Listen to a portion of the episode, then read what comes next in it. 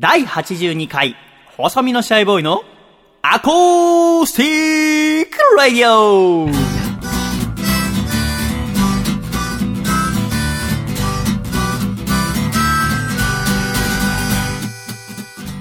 シャイ皆様ご無沙汰しております。細身のシャイボーイ佐藤孝義です。第82回、細身のシャイボーイのアコースティックラディオこの番組は、東京都世田谷区三軒茶屋にあります、私の自宅からお送りしてまいります。この番組の構成作家、おなじみこの人どうも、笠倉です。よろしくお願いします。笠倉先生どうぞよろしくお願いいたします。お願いします。そして今週はアシスタントのこの方がお越しいただいております。どうぞ。どうも、楓です。よろしくお願いします。楓さんどうぞよろしくお願いいたします。ということで、笠倉、はい11月入って初めてのアコラジでございますが、はいこの番組は収録は毎週金曜日そうですねに行っているということで、今我々が喋っているのは2015年10月30日でございますけれども、ハロウィン真っ只中。そうですね。街中ではね、今ちょうど喋ってるのは夕方頃でございますが、そろそろお化けたちが動き出す頃じゃないですか。そうですよね 一番すごいのは六本木がよく聞きますね。聞きます。なぜです、はいなんででしょうね。パーティーする場所が多いからまあ、クラブとかが多いんじゃないですか？渋谷とかは？渋谷も多いみあ、たい渋谷も多いんですか、はいあそうですか、そうですかはい。私、ちょうど去年の今頃のアコラジを聞き直してたんですけど、はい2014年の時のシャイはハロウィンがあんま好きじゃないって言ってたんですよ。うん。なるほで、今年のシャイなんですけど、はい一応まあ毎年喋っていこうかなと。ど。毎年ね。2015年10月30日現在、はい。シャイはまだ街中で仮装して歩く人が好きじゃありません。やっぱり嫌いだ。でも、いハロウィン自体は少し慣れてきました。あすごいもので。。やっぱりね、店にもいろいろハロウィングッズが並んでたり、今はい日楓さんが召しになっているシャツはすごくかぼちゃ色ですね。そうですね。赤い色の素晴らしい、はいハロウィンをちょっと意識なさって。そうですね。ちょっとハロウィンっぽい感じでいこうかと。なるほど。楓さんは今はい学校が学園祭シーズンそうなんです。ちょうどこの金土日週末学園祭ということで、あそうですか、学校では学園祭の時は仮装してる人多いですか、そうですね。結構いろんなサークルの人たちが仮装して歩いてまあすね。そういうもんなんですね。仮装。うん。笠倉くんは、えーお子さんが生まれて初めてのハロウィンでございますけれども、そうですねはいなんかするんですか？いや、特に何もしないと思いますあ。、そう。はなんかかぼちゃ柄の靴下履かしてみるとか。い。いやー、ハロウィンの文化は根付いてないですね。まだ笠倉家には来てないですか？はい。そうなんですよね楓家はどうですか？いやー、私のうちも全くハロウィンを意識してないですあ、ね。そう。いや、そんだけかぼちゃ色の服着ててよく言うわ。個人的には意識してみまめちゃしたけど。めちゃ意識してるじゃん。さっき私の部屋入ってきた時、うわっと思いました。うーわそれにだってなんかかぼちゃの帽子かぶったら完璧ですもんね。まあそうですね。すぐにハロウィン仕よ様になりますから。仮装してきたかと。でも私もあと多分2年ぐらいすれば、はい。仮装して歩けるぐらいの心持ちになるんじゃないかとちょっと踏んでますけれども。なんかこう、馴染みそうですけど、今、うん言って個人が、うんまあ個人同士、友達同士で楽しむ。うんうんで、いよいよ多分家族に来始めると思うんですよ、来年あたり。クリスマス的な感じに。そうなんですよねだったら、僕も、みたいな。さ、私も部屋の中とかならいいの。はい。別に好きに楽しめばいいと思うんだけど、これも去年も言ってたんだけど、はいやっぱあれを着て外を歩くってのがわかんないんだよね。やっぱり仮装するとさ、はい。ちょっと気持ちが大きくなるのかしんないけどさ電車の中とかでの話し声が大きくて、あ、わかります、それがちょっ。と私好きじゃなくて、なんか目立ってる私感がやっぱ溢れ出ちゃってるんですよね。もしかしたらちょっと気恥ずかしさから、は大きな声で喋ったりとか、気持ちをちょっと高ぶらしてるのかもしれないけれども、はい私は日本人の慎しまやかなところが好きだから、うーんなんかまだあんま好きになれない。でも去年よりは前進してる。ああと2年私に時間ください。よろしくお願いいたします。でね、ちょっと私今回いろいろ皆さんに聞いてみたいことがあるんだけど、はい皆さんご自宅でお水ってどうしてます？楓ちゃんは。私は水道水を、なんでしょう、あの、浄水器そうですつけて、でね。、それ飲んでます。はい。笠倉は？僕はウォーターサーバーが。お前、ウォーターサーバー持ってるお湯と水が出るものが。家に機械がありますね。なんで？それマンションに備え付けってこと？まあ、えっ、と、備え付けじゃないんですけど、嫁が、うんあの、これ今なら無料だと。もう、この貸し出し、機械の貸し出し無料でも、でもだったらボトル買うでしょそうなんですよ。ボトルがなんかまた安くなるみたいなキャンペーンに載せられ、うんいつの間にか、あの、家に設置され。いそれどうやって買うの？その訪問販売とかがあるの？や、えっ、とですね、まあ、例えば電気屋さんの前とかで、あるあるある。なんかね、紙コップにねそうなんですよ、水差し出されるけど、俺水今飲みたかねえわっていつも思うんだ。ジュースとかならまだしもっ。あれ、あの類ですあれで買ったのてめえの嫁。すごいね。これ確かにねお子さんもいるから。そうなんですよね。ただ僕、言っても日本のね、この東京とか私がもともと住んでた横浜の水道水って、まあ綺麗だから、はい。全然水道からそのままコップに入れて飲んでたんですよ。ただ、えー本当にね、4日前ぐらいかな、はい。あの、近くのスーパーで買い物して、で、レジ通り過ぎたところに、浄水サーバーみたいなのが置いてあって、時々あるじゃないですか、あーありますありまで、そこに、えーみんな水を汲みに来てるんですけど、うん。で、よく見たら、ペットボトルが売っていて、はい2リットルのペットボトルと4リットルのペットボトル。うんで、4リットルの方は500円したんですよ、空のペットボトル。おまあまあするなと思って、専用のペットボトルなかんですよ空でですか？空で。はいで、よく見てみたら、その1回4リットルの空のペットボトルを買えば、その後、中身の水は無料ですよ。うへん。ー今までは4リットル1回40円かなんかで売ってたらしいんだけど、うんそれが全部無料ですよ、つって。へえ。へーと思って、私も買ってみようかなと思って、4リットルのもの、500円でペットボトル買って、組んで帰ったんですよ。で、確かに、何の味もしないっていう。要は、カルキの味っていうんですか水道水特有のありますね塩素の感じ全くせずに、すっと飲めて、あ、美味しいなと思って。うん。で、それ、とりあえず飲み続けたら、2、3日して、水道水飲んだら、あれ？って思うようになったんです。今までずいぶん、ずっと飲んでたのに何とも思ってなかった水道水が、あれなんか舌触り良くないと思って。で、慌ててそのスーパーに行って汲みに行くわけじゃないですか。はい。で、あちゃと思ったのは、やっぱり水だけ汲んで帰るのも申し訳ねえと思うから、買い物するんですよね。そのスーパーで。で、ちょいと買ってまた水汲んで帰るから、はいなんかまんまとそのスーパーに毎日行くことになってしまって。あ、そういうこと、だから無料にしたんだ乗せられたとまんまと。まんまとですねえ。ーいい消費者でございますが。なるほど。あ、そうですか。皆さん意外と浄水器とか、ね、ウォーターサーバーとか持ってるのかもしれませんね。え ーお水の話でございました。えーえっと、前回、第80回のアッコラジは、古舘雄太郎さんと前野智也さんをお迎えして、はい歴史の話をしました、風倉。はい楽しかったですね。楽しかったです。えシャイだけあのお回が終わった後ぐったりしちゃって。喋り疲れるというすごい喋ってましたからね喋りましたね。はいまた、笠倉が全然喋りませんでした、先週においては本当に給料泥棒みたいなとこありますよね。だって、いそうですねつも笑い役でもいてくれるじゃないですか、はい笠倉君ってそうですねね私のつまんない話に対しても笑ってる。いやいや、その面白いですよ。かえりちゃん見た？今の。見ましたよ。いやいやのタイミング完璧だよ、笠倉大先生。君も見習わないとダメだよ。こんなとこ習わなくてもいいわよね。あの、だから先週はその歴史の話だから、その笑うとこもないから、さほど。だから、そうですね笠倉もさほど笑うことなあ、切って、僕の歴史の話聞いて、へーっつって帰る。ただただ学ぶと。ただただ学ぶって何なのかなと思いましたが、えーそんな古舘さんと前野さんとても素敵な回でございました。えー社員の今週の1週間ですが、えー10月25日の日曜日、先週の日曜日、茨城は水戸でライブをしてきました。翌日26日月曜日は妹の引っ越しの手伝いをし、そして27日火曜日、28日水曜日は、TBS ドラマ、お菓子の家のですね、番宣番組を録画してまいりました。なるほど。これは、このネット用のあ宣伝番組で、そのメインパーソナリティがソウル前の、うん。うん。えーまあ、中身は前の智也さんなんですけど、まあ別人間なんです。ソウル前のという、えーキャラクターがお菓子の家を宣伝する。で、いろんな企画にチャレンジするっていう中で、毎週1本ずつ動画が上がっていくの。はい。で、私は第5週からラストの10週までの全6回に出演させていただいたんですけど、その録画を27、28の2日間でやってきました。うん。で、何をするっていう話し合いを TBS の人交えていろいろしてたんだけど、曲を作ろうっつって。やっぱソウル前だから。で、曲を作るっつって、じゃあ全体全6回で1曲作ろうかみたいな。思ったんですけど、週に1回だから、まあ最初の1週目でちょっと構成考えて、はい。2週目で A メロ考えて、うん。で B メロ次の週、でサビ考えて C メロ、で1曲作ろうかなと思ったんだけど、それだと結構間延びするかもみたいなことになって、はい。うん。うんそう思う、やっぱり。そんなでも簡単に作れないんじゃないのって思っちゃいますけど。あ、曲をその場でってはいだから僕も、おーまあ、僕、即興で作るのとか好きだから、は1曲ぐらいならば、その場で作って、はい。で、6種に割ってもらうってこともできると思いますみたいな。うん。ただ、皆さんでこう、TBS の人交えて前野さんと喋ってる時に、もっと一回一回面白い方がいいねっていうことになって、だんだんあうん立ち込めてきて、はい。僕の上にだけ、あれと思って、はい。で、結局、1週間で1曲作るっていう。ええうん？だから6週で全6曲。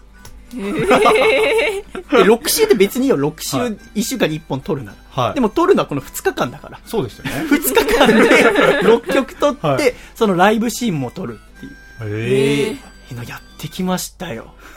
でもね、すごく刺激的だった。だからへー1時間で曲作るの。1時間で歌詞も曲も完成させて、その後スタジオで撮るんだけど、前野さんと2人で撮りまして。だから先週のアコラジ81回で前野智也さんがお越しいただいた時に、いつか前野さんの曲作ろうねって話をしてたんです、エンディングで。前野さんの曲も6曲できちゃいまして。アコラジオールスターズの中で誰よりも持ち曲が多いっていうえー人になりましたけど、それ今度またちょっとえー録音して、はいアコラジも流したいと思いますのおで、ー楽しみにしていただきたいと思いますが、お菓子の家は毎週水曜日のはい夜23時53分から、まあ、その週によって55分の時もあるんだけども、えー放送中でございますが、笠倉第2回を見てみたいでございます。見、な見ました。どうでした？あの、すごい独特の雰囲気で、心温まるけど、うんどこか悲しい話でしたね。そうなの。第二1話は本ね、30分ぐらいの短いドラマなんだけど、はい。すごく面白かった第2話。面白かったですね。主演小田切丈さんで、で、今回特別ゲストで藤原竜也さんがはい IT 社長役で来てたそうですでねね、。起承転結の付け方がすごくてう、ん。ケツの部分がラスト30秒なんだよね。そうですねあのびっくりして、だから、僕も放送時間とか見ながら、もうすぐ終わりなんじゃないかなと思って、どうやって結末つけんだろうかなと思って、バシーンですよ。あれは、すごかった。最新話は TBS のネットの方で無料で配信しているようでございますので、はいひチェックしていただきたいのと、はい第3話もありますし、うんおそらく1週間後から2週間後から私の新曲のコーナーもあ前野さんとお送りしますので、ぜひチェックしてみてください。よろしくお願いいたします。それが27、28カー水でございました。翌日、29日は新宿ケイズシネマにて復讐のドミノマスクトークショーをやってまいりました。これもなかなか独特のトークショーで楽しかったんですけども、これにて一旦都内でのドミノマスクの上映は終了かな？うんって感じでございますけど、本当にたくさんのアコラジこれも来ていただき幸せでございました。本当にありがとうございました。結局、楓ちゃんは見てくれて、はい。笠倉は見てないんですか？すごいよね、こんだけ話しててこない。いや、ちょっと、はい、見たかったんですけどね。嘘つけ、こんだけ機会があってこなかったらもう見たくねえだろ。いや、ちょっと、あの、狭間くんとね、はい連絡を取り合って、あの、行こうかなっていう時期はあったんですけど、ちょっとスケジュールそこで合わず、そこから、いやいや、こんだけ都内で結局10回以上上映してますから、スケジュール合わないは言わせませんよ、さすがに。1回2回ならまだしもね。そうですねい。や、すごい。何ですか？インディペンデント映画だってことで。いやいやいやいや、にしてますか？そんな、そんなことないです。リスペクトしますからね、そんなの。ねえ、だってこんな、だって半年間かけてドミノマスクやってて一回も見ないで、この1、2週だけちょっとちょろっていったお菓子の家はすぐ見るでしょ ?TBS 様、TBS や様でございます。やだやだでございますが、今回も仲良くやってまいりましょう。第82回細身のシャイボーイのアコースティックレディオ。この番組は、大分県、タコちゃん、東京都、シャトーブリアン、静岡県、エルモミゴ、埼玉県、小林腰痛おじさん、東京都、エクストリームパーリー、岐阜県、緑、岐阜県、はやっち、声優ラジオの時間、ゴールデン、以上8名の提供でお送りしてまいります。では今週の1曲目お聴きいただきたいんですけども、風倉。はい。そのハロウィンの市場が拡大するにあたって、ハロウィンの曲っていろいろできてるじゃないですか。そうですね。ね、いろんなバンドさんとか、いろんはないソロのアーティストさんから。でも、僕それラジオでたくさん聞いてて、一、はい曲もまだしっくりきたのなくて、ほ胸に響くのとかなかったんですけども、はいそんな中、この番組にはいつも最後の方に、えー、奄美大島のシンガーソングライター、狭間律史くんの新曲をお送りしてますけども、はいその狭間くんが今週、ハロウィンの曲を送ってきてくれたんですよ。なるほど。ちょっとそれを今週の1曲目に聞いてみてほしいと思います。で、お聴きください。狭間律史で、ハロウィンパーリー。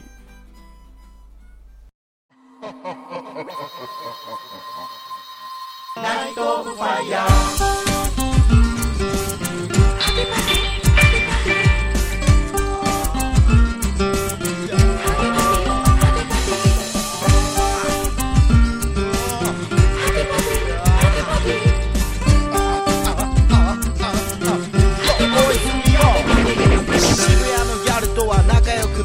原宿で買い物したいけどはずい。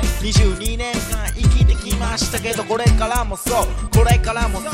ハロウィンパーティー誘われていない。クラス会的なものも誘われない。俺だけクラス T シャツ持っていない。コスプレしたいけどドンキが遠い。ねえ LINE 交換しよう。ねえ LINE 交換しよう。ねえ LINE 交換しよう。ねえ LINE 交換しよう。ねえ LINE 交換しよう。ねえほら LINE 交換しよう。LINE 交換しよう。ほらいつでもほら飲めるよ。ほら。いろいろあ LINE 交換しよう。終電あるから帰ります。終電あるから帰ります。いやだからあの終電あるんで。終電あるから帰ります。まだ10時半ですよ。まだ10時半ですよ。僕だってわかりますよ。そんな終電ないですよ。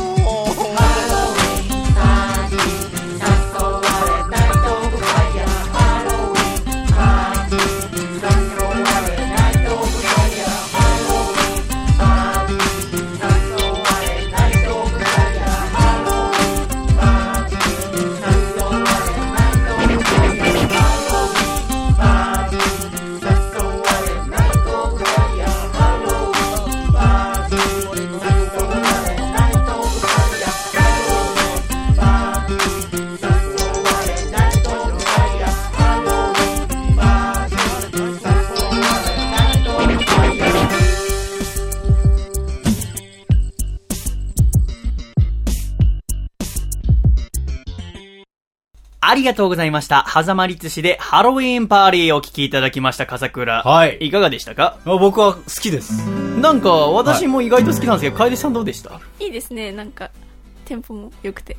テンポですか？私がいいと思ったのは、おしゃれ感のかけらもないっていう。なんか、あの、今出てるハロウィンの曲って大抵すごくおしゃれで、そうですね。なんか商業感がすごいんですけど、第2のね、バレンタインデーキスになれますように的な香りがする中、全然タイアップとかもらえなそうな感じが、私はちょっと良かったんですけど、しかも途中に女の人の声出てきたでしょ？そうですね。俺多分狭間の彼女だと思うんだよね。え？へえ。そんなことすると思って。誰か気になったんですよね、僕。誰に頼んだんだろうと違うかな？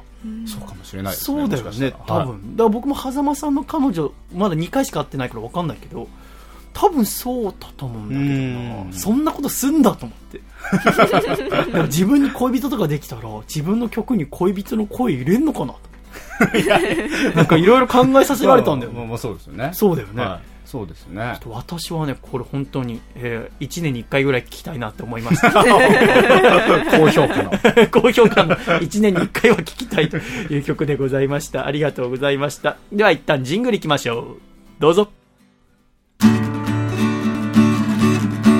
阪府ラジオネーム山田三号さんからいただいた細身のシャイボーがお父さんと仲直りする方法お父さん東京モーターショーに潜入したいからって両手両足にタイヤをはめて次世代お父さんカーに変装するのはやめてよ。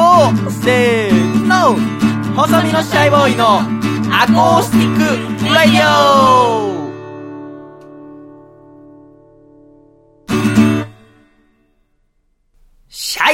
第82回細身のシャイボーイのアコースティックラディオ改めましてこの番組は細身のシャイボーイ2笠倉と。楓と、お送りしてまいります。どうぞよろしくお願いします。ごめんごめんごめん。ごめんごめん。私が悪かった。あの、この番組では、スポンサーになってくださった方の特典として、細身のシャイボーイスタジオの見学というものを設けているのですが、はい今週は東京都の笑う角にはハッピータプタプさんが見学にいらしております。どうぞよろしくお願いいたします。よろしくお願いしますの前に、俺神奈川だけどな。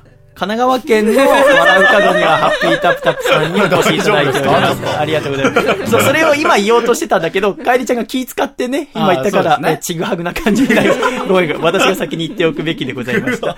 そんな中、今週から新しくスポンサーになってくださった方が、えー2名いらっしゃいます。まずは岐阜県のはやっちさん。で、えー特典の一つに色紙を書いて送りますっていうのがあるんですね。はい私が筆で書いて、綺麗にデザインしたものをですね、えーケースに入れて送るって、それの代わりに、あの、今度、はやっちさんが家を建てるらしいんですよ。うん。素晴らしいじゃないですか。おめでとうございます。おめでとうございますおめでとうございますで、。はやっちさんのご依頼として、その、新しい家、一軒家の表札ほう。のデザインを私にやってください。ええだはやっちさんの名字と名前書いて、下にアルファベットで名前書くっていうのを今私ちょっとデザインしてまして。うん。すごいちょっと私も嬉しいですよね。いいですね。シャイの字が家の表札に。すごい。あーありがとうございますっていうのと、あともう一方は、声優ラジオの時間ゴールデンという本がスポンサーについてくださいました。あ嬉しいですね。はい。この本は10月28日の水曜日に発売になったばかりのですね、ラジオに関する本なんですけども、うんラジオはラジオでも声優さんのラジオにスポットライトを当てたものなんでございます、笠倉。はい。これぜひ読んでいただきたい。私も読ませていただきましたけども、私は声優ラジオってものあまり聞いたことがなかったんです、もともと。うん笠倉あります？僕も馴染みがないです。ただ、このね、声優ラジオの時間ゴールデン何が素晴らしいって、ただ声優さんが好きな人向けに作っているんではなくて、声優ラジオを知らない人にも読んでいただいて、導入として楽しんでもらえるもの。そして、今声優ラジオが好きだよって人に対しては、声優ラジオだけではなくて、普通のお笑いラジオとかミュージシャンのラジオを聞いていただいても面白いですよっていう、ラジオの世界を広めようっていう編集の形になってる。うんどちらの人が読んでもとても楽しめるっていう、とても素敵な本でございますので、えー私今回、えー CM 作らせていただきましたので、今回放送の中に流れましたので楽しみにしていてください。ということで、えー一つお知らせがございまして、あのー妹が入院しまして、はい。いやいやいやいや。いやいやいや。あのーちょっと妹が入院してですね、はい。あの私もちょっと急だったのでびっくりしたんですけど、はい。さっき、その、社員の一週間の中で、妹の引っ越しの手伝いっていうものがあったんですけど、はいあの、妹は11月1日からパティシエとして働くと。で、その、神奈川県の日吉の方なんですけども、有名なお店で働くということで、ただ忙しいから、家を、う今の横浜の実家から引っ越して、お店の近くに家を借りたんですね。はいただ、お金がないので、あの、その引っ越しの費用30万ほど貸してくれないかってリホに言われたって話は以前しましたけども、で、それをちゃんと渡したんですよ、30万。で、しかも、ちょっと僕は、妹が自分を頼ってくれたことが嬉しかったのと、頑張ってほしいっていうのと、私は妹っていう曲を今年作りましたけど、それ妹に内緒で作ってるので、なんかちょっと題材費として30万はもうお祝いと兼ねてもうあげるよってことにしたんですね。で、これで頑張ってくださいっつって、えー、で、引っ越しをすることになったんです。10月の26日の月曜日に。はい。で、その前日、25日の夜に母親から電話かかってきて、もしもし、つって、高吉、つって、で、明日の引っ越しよろしくね、つって、わかりました。ただ、ちょっと、リホが引っ越しに参加できなくなった、つって。はあ、つって、どうしたのつったら、あの、入院した、つって。はい。えっつって。特に持病とかなかったはずだから、んなんで入院したのつったら、卵巣出血っていう、まあ、症状になった。うーん。ああ、そう。じゃあ、引っ越し終わったら、じゃあお見舞いに行こうか、つって。したら、お見舞いはちょっと無理だと思う、つって。なんで？つって。リホ今沖縄にいるんだ、つって。沖縄？沖縄 沖縄？つって、なんで沖縄にいるの？つって。旅行で。ほでも僕それを聞いたときに、う。はい。まず母親の様子もちょっと変だったんです。は逆、じゃん、言い方が。もうすぐ嫌いじゃん。沖縄で、えー今入院してって言えばいいの。なんか、はい私の様子を伺いながら言ってるんですよ。い。はうい。ん。だっておかしいでしょ私はあいつに金がないって言われたから30万バって出してんのに。はい。おかげさまで僕は今朝昼晩白米とリスナーからもらって缶詰で食いつないでるんですよ。おかしいじゃん。ってはい。言ってちょっと怒りそうになったんだけど。そしたら母さんがちょっと待ってくれって言われて。はこれには事情があってって。リホが10月の24日が誕生日だったんですよ。はい。10月の24日が土曜日ですね。で私はそのことをすっかり忘れて、先週のラジオでも一回も触れてませんけど、はい。あっと思って、そう、誕生日だと思って。で、その誕生日プレゼントとして、あいつの彼氏がサプライズで2泊3日の旅行をプレゼントしたんだって。なるほど。沖縄旅行をはい2泊3日の。だから、リホは、その、知らなかったんだと。自分でお金を出したとかじゃなくて、彼氏からのプレゼントだから、そこは許してやってくれって言われて。で、今、その旅行の、本当は23、24、25で行って、2泊3日の予定だったんだけど、25日の未明に、えーお腹が痛いってなって、はで、3、4時間我慢したんだけど、治んないから、救急車で沖縄の病院に運ばれて、で、結果、卵巣出血っていうはい病気になっ、病気というか症状になったと。これは結構若い女性に多い症状らしくて、あ、そうなんですか？私も調べて初めて知った症状だったんだけど、え、楓さんは知ってますか？いや、私も知りませんでした。なんか女性の方はお腹痛いって腹痛だと思ったら卵巣出血だってことがあるらしいんだけど、軽度の場合は安静にしていれば、まあ出血止まったりとか。で、少なくとも排卵の時とかに少しなりとも出血はしてるんですって。ただそれが多量になると大変なことになるってことで、妹はそれがちょっと出血が多くて入院ということになったんだけど、なんか沖縄っていう南国のイメージと、はい。入院っていうちょっと深刻なイメージが一致しなくて、なんかあんまり心配する気にもなれなくて、はい。はぁと思って電話を切ったのね。で、その後に、いろいろ考えさせられて、まあ妹はだから11月1日から働けなくなったんですよ。まだ入院してんです。今これ喋ってる時点では。え。まだ沖縄にいる？まだ沖縄にいるんです。え本当はもう5日6日前に帰ってくる予定だったんですけど。はで、その入院費とかもさ、い。はい。払うわけじゃんか。そうですよね。で多分それ多分僕が払う、を、うと思ってるんですよ。妹はお父さんと仲がうまくいってなくて、はい。お父さんには全く力を借りたくないっていう考えなのね。はい。ね。で、えー、それをじゃあ母さんに僕が何とかするかって言ったら、相手の彼氏が責任を感じていて。妹の彼氏さんが、妹の彼氏さん今大学4年生らしいんだけど、はでサプライズだって渡したのに、はいその結果、沖縄で、えー帰れなくなって、で、就職はなんだっつって。で、ちょっと、あんま皆まで言うとあれだから察してほしいんだけど、この症状の原因が男女のことなのね。うん。だから、あー彼氏が責任持って今も残ってるらしいんだけど、うんなんかちょっと彼氏がしかわいそうになってきて、うん。そこまでするもの？入院費とかって、こっちでしょ？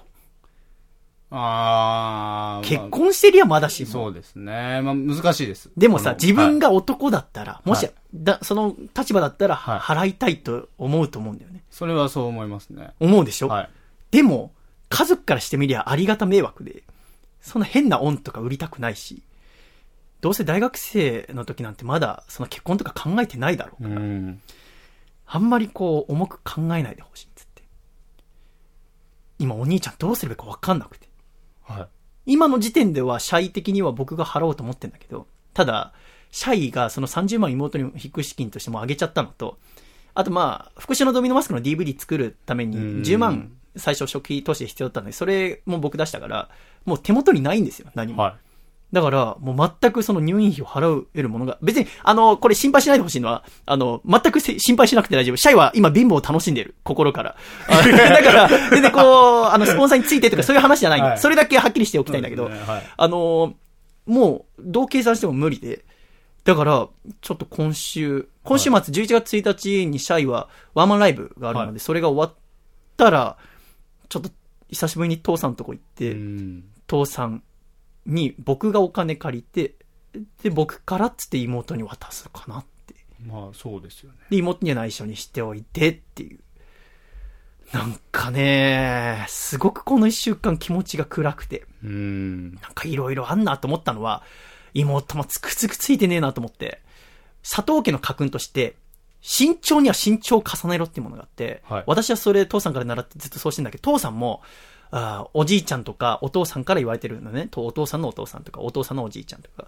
それは、父さん大学4年生の時に、バイク大好きで、で、父さんは東芝っていう会社に勤めが決まって、内定が決まってて、じゃあ最後に春休みっていうか、まあ卒業してからの休みでツーリングに行って、で、高速でバイクで事故って、えー半年間入院をすることになったんだよね。ねで、当時はバブルだったから、あー半年待ってくれて、えー就職できることになったけど、リホの場合は違うじゃん。うんもう、お願いしてお願いして、やっと試験に取って、11月1日からって言われたところに、えー遊びに行って、こうなってしまったって。だ僕だったら絶対行かないんだよね。もう父さんの例見てるから、で、父さんとちっちゃい頃とかずっとお風呂入ってて、なんかブラックジャックの傷みたいなのがもう腰んとこうん20センチぐらいビャーってあって、で、全速力で父さん走ることできないんですよ。まあ普通に歩くのとか平気なんですけどうん、それを見たりしてたんで、僕はなんかこう、はしゃいだりとかするのは、あーやめようと思ってたところに妹のこれだったから、うんやっぱ佐藤家ってそういうのあんだなと思いながら。あと、ここまで聞いて、皆さんにちょっとお伺いしたいのは、私の心の中で、ちょっと疑ってしまってるのは、サプライズって嘘じゃねえかって思ってる。ほう。そう言わないと、お兄ちゃんが怒るから、旅旅行なんてサプライズで用意しますだって少なくとも、じゃあ3日空けといてって言われるわけでしょ。そんなことある？計画とかね、どの便取るとしかかもサプライズってどの時点で、あ、もう、3日空いたって分かってから、1週間前ぐらいに実は来週沖縄行くからって言われるってことだって、その日デートとかでさ、じゃあ、横浜駅で待ち合わせしてさ、これから3日間行きますわ。無理でしょ無理ですね。無理だよね。はい。これどう思う？楓ちゃん。まあでも、旅行ですから、ある程度前には知ってたんじゃないですかね。うんそう、な、なんでしょう。じゃあ前にさ、教えられてたとしてさ、はいサプライズで沖縄ってある？今の大学生はやるの？僕は大学生時代女性とお付き合いしたことがないから分かんないけど、僕の概念にはなかったんだよね。女性と沖縄旅行。まあうん沖縄まで行かなくても、結構、とも、ま、身の回りの友達とかは、うん。こう、付き合っている相手の誕生日に、うん。こう、相手に知らせずに、うん。まあ、旅行に連れて行くとか、そのチケットをあげるとか。してる人はいるので、まあそういう感じで、日程をじゃあ後からここに合わせよううんっていう話になったのかなとは、なんとなく思いますけどこればっかしは聞けねえじゃん、妹に。うん。お前普通に沖縄旅行行こうとしてたんじゃねえのかって。俺の30万使って行ったんじゃねえだろうかなっていう黒い黒い気持ちが僕の中にあって。でも、妹は今も、ね、沖縄で入院して苦しんでて、はいかつ、こっちに帰ってからも、あの、激しい運動とかふ、あの、するとまた出血しちゃうから、しばらくは動けないとか安静にしなきゃいけないんですよ。はい退院した後も。その妹に向かって間違っても言えないじゃないですか。はい。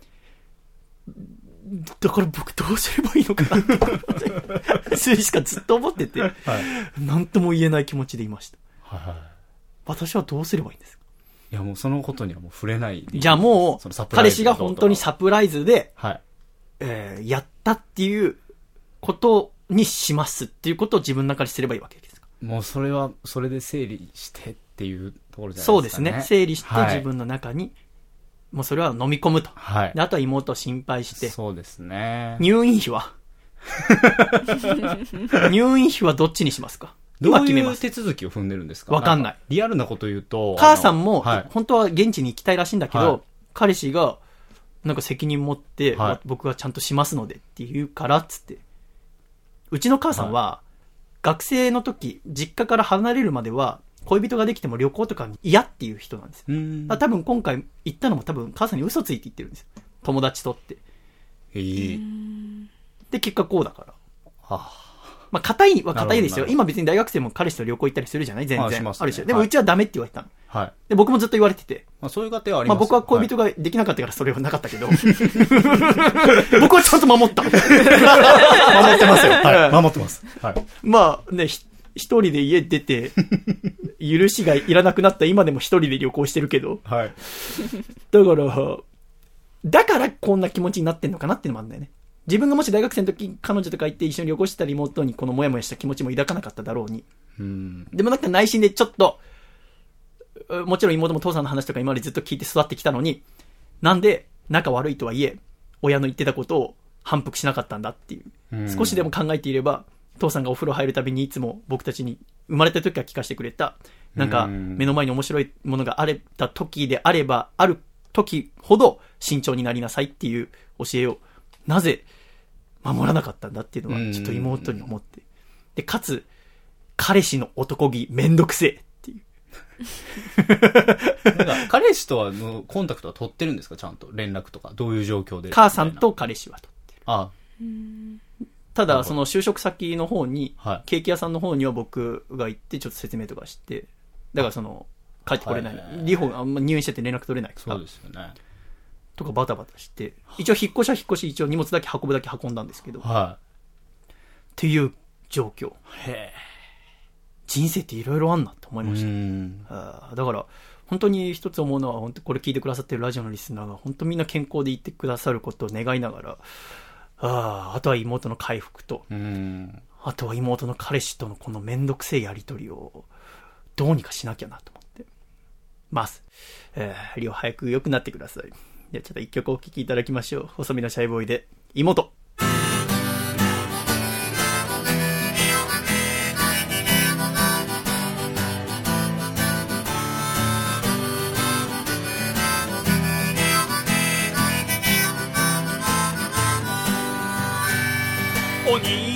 はな戦っている学校や会社その他いろんなとこで会話すらしなくなったお前には知ったこっちゃないと思うが。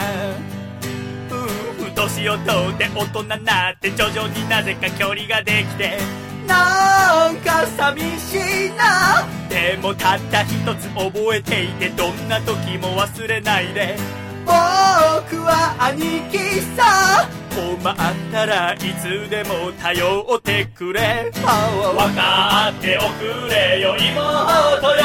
この世でたった一人の兄弟なのさ。分かってくれるな妹よ。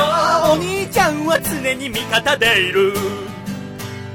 お兄ちゃんはな心配をしている最近塞ぎがちなお前のことを昔はくすぐりゃすぐ笑ったが今じゃそういうわけにゃいかぬ。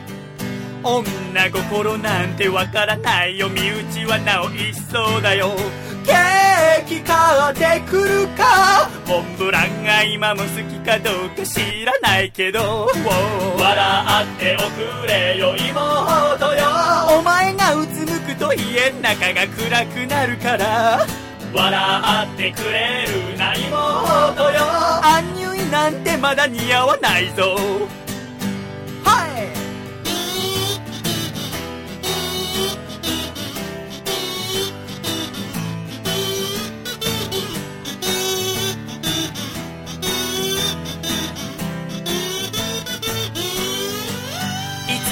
お前どこか嫁ぐ時は早めに知らせておくれよ。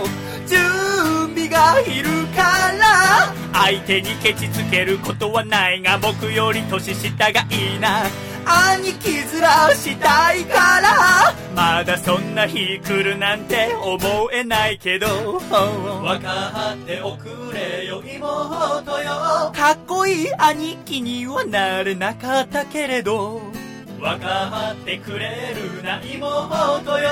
幸せを願っている。笑っておくれよ妹よ。この世でたった一人の兄弟なのさ、はい、笑ってくれるな妹よ。生まれて死ぬまでずっと何一つ変わらないよ。忘れるな兄ちゃんは常に味方でいる。はい。ラララララララララララ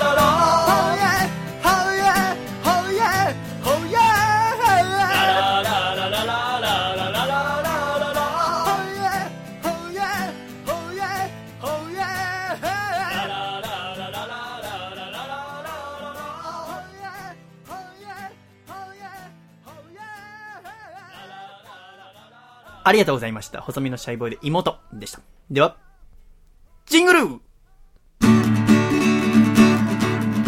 山形県。ラジオネームベネットは静かに暮らしたいさんからいただいた。細身のシャイボーイがお父さんと仲直りする方法。お父さん朝会社に行く前に NHKE テレの「俺猫」を見ていく習慣はまだ残っているかい？せーの。細身のシャイボーイのアコースティックラディオ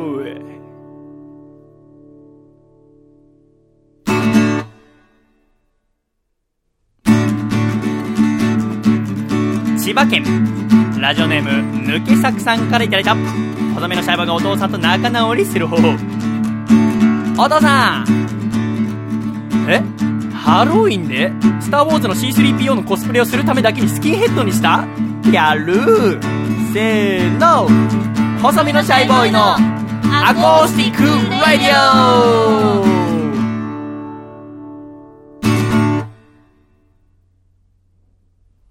シャイさんって、今身長何センチでしたっけ？唐突。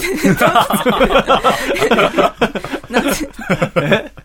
私、はい。私は最後に測ったのが、あーもう2年前ぐらいになるかもしれませんが、その時178センチでした。えー、え、もう、いつぐらいから伸びました？あ、結構遅かったんですか私は大学入ってから10センチぐらい伸びてますから、えー。かなり遅いですし、多分今も伸びてます。お多分ー180ギリギリいったんじゃないかなって思ってます。えうーん。なんか小中学校の時とかって結構背の順に並ばされることってありませんでした？ありました。私ずっと前でした。ずっと前でした、うん。私もずっと前で、うん。小学生の時に私よりちっちゃい人が誰もいなくて、今でこそ159なんで、うん。まあ平均身長よりちょっと高いぐらいうん。あるんですけど、小学生の時全然背が伸びなくて、入学してからずっと一番前で、でもどうにかこう、後ろに並びたかったんですよ。なんとなく。なんか背高い子が羨ましくて。うん。でも、身長って結構どうにもなんないじゃないですか。うんまあ一番どうにもなんないそうなんですよ。もう、どうしようもないし、どうしようと思って、ただ、小学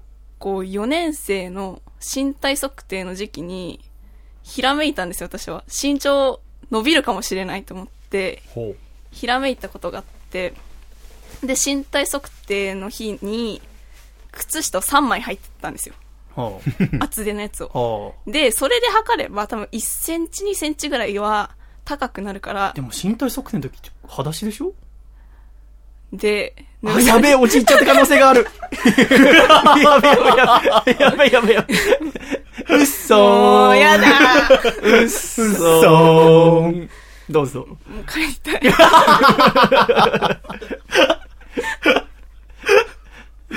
落ち着けください。そう。で、流されて、でもバレずに帰ったよって話です。あ。あ、終わ終わりですか。あのー、じゃあ、シャイが受け取りますけど、今回ね、はい初めて楓さんに、えー私があミッションとして与えたのが、はい今まで楓さんがこう喋るときノートとか見ながら喋ってたから、はいで、楓さんはやっぱラジオパーソナリティとして頑張りたいということだったので、うん何も見ないで、やっぱ見ると決まったことしか喋れなくなってしまいますので、うん何も見ないで喋って、面白い話をしてみてくださいっていうのを2週間前にしておいて、はい。で、その2週間練ったのが今の出来でございますけれどもい、やいやいやいや、やめてあげてください。僕もちょっと下手くそなんで人には言えないんでね。頑張っ、頑張ってました。はい。草倉さん優しい。ありがとあの、だ、ね、楓ちゃんは偉いから、お友達にもね、何回か試してたらしいけど、お友達も薬とも笑わなかっう。たらしい。やめてあげてください、その話。そこだけ聞きましたけど。ああ、そうですか。あー難しいですね、お話っていうのは。どうやって話すべきですかね今の話で面白くするとなると。そうですね。んまあ、質問からこう入っていくっていうのは非常に良かったと思いますよ。そうですね、そうですね。皆さんにこう、うん皆さんに振ってみるっていうのもありかもしれないですね。うんアコラジックのみんなは身体測定っていうこう思い出ありますかみたいあな。とは、あと、3つ4つ用意しててもいいですよね。だから最初はノーマルなところで、うんえー牛乳をたくさん飲んだりとか、うんお母さんにサプリを、カルシウムのサプリねだってみたみたいなところから、それでもどうにもなんなかったんで、奥の手として一番考えたのが、ね、靴下3枚重ねだったんですよ。でも脱がされてしまったので、一番最終的にやったのは、かかとの皮が厚くなればちょっと高くなるんじゃないかと思って、毎晩かかとを叩いてから寝てたんですよとかね。ちょっと着色してもいいかもしれませんけどぱ。すごいですよね。このすぐ着色できるっていう。いや、俺嘘ついてねえぞ 嘘ついてねえぞ、俺いつも。全部嘘みたいな言い方しましたけど、やめてくれよ。誰も聞いてくださらなくなるちょっとはこっちも攻撃しとかないとっていうのでね、カエルちゃんが今笠すごい顔倉さん優してるんで。しい。なんでこの小娘のに気に入られようとしてるんだ、君は？既婚者ですから。まあでも、わかんないですけど、あの、話の結末があまりに早く気づかれすぎてもいけないってことが、ちょっと僕今気づきました。ああ、まあ聞き手がもしかしたら心の中で、うんまあ細見さんが言ったようなこと思ってたかもしれないってことですよね。そんな中で、TBS で毎週水曜日の23時53分、時には55分から放送しているお菓子の家ではですね、ラスト30秒誰にも気づかれない結末がボーンときましたから、うん。そうですね。の勉強になるかもしれませんので、ぜひ参考にしてみてはいかがでしょう。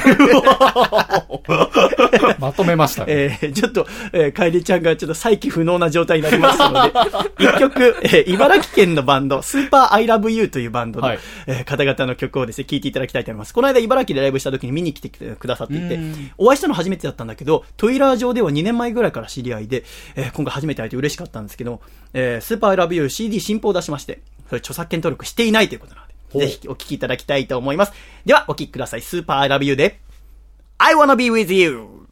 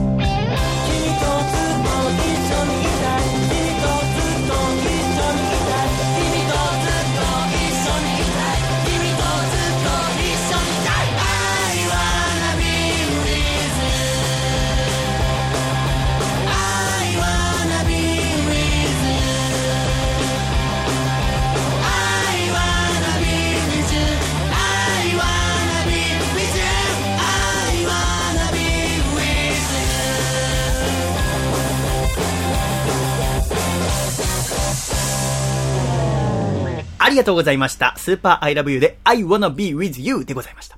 では、コマーシャルお笑いラジオが大好き普段ミュージシャンのラジオしか聞かないよというそこのあなた。まだまだ素敵な世界がラジオにはあるんです。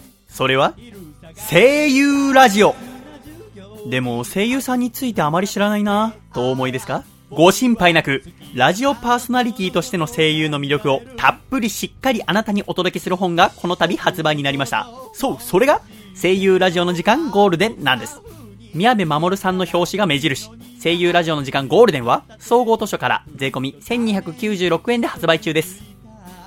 ラジオがさらに好きになること、間違いないぜ。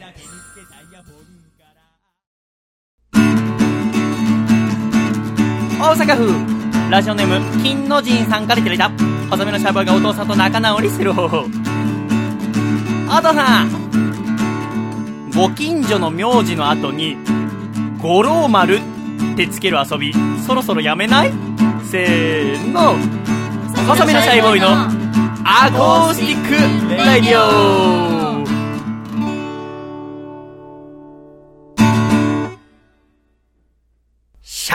ということで、楓さん。はい。先週の日曜日、10月25日は私は茨城県の水戸にあります三丁目劇場というところで歌ってまいりました。はいこれはですね、えー小林さんという男性からオファーいただきまして、えー小林さんが初めて自主企画をやると。うん小林さんは DJ をやってる方なんですけども、えーぜひ、えーイベントをやらせてくださいと。で、そのイベント名が細身のシャイボーイがやってくるっていう。ほイベントで、その三丁目劇場っていうところが音楽演奏できる場所で、で、カウンターでご飯も食べられると。おお酒も飲めるっていう状況なんでございますが、えーで、私がだから鳥で歌って、その前は全部で5組かな？茨城県のアーティストの方うん。がソロで歌ってっていうイベントで、うん私こんな、私、ね、自分のワンマンライブとかならまだしも、こんな用意してもらって自分が鳥のイベントって初めてだったから、はい。で、細身のシャイボーイがやってくるって言って、なんかこう、フライヤーとかもね、作ってもらってて。っていうのも、この小林さんっていうのが、漫画ヒビロックの大ファンで、はい。で、そこから細身のシャイボーイを知ってくださったみたいなんですよ。で、今、アコラジも聞いてくださっててっていう。で、その、小林さんに呼ばれて行ってきた茨城のライブ。はい。ちょっと一生懸命歌ってまいりましたので。しかもこれ、まあその時は何も知りませんけど、10月25日の日曜日ですから、ちょうど妹が入院して一番苦しんでる時のライブだと思うと、なかなかこう、感慨深いものがありますが、シャイ必死で頑張ってきましたので、その音源をお聞きください。では、こちら、10月25日の日曜日、茨城は水戸三丁目劇場細身のシャイボーイライブです。どうぞ。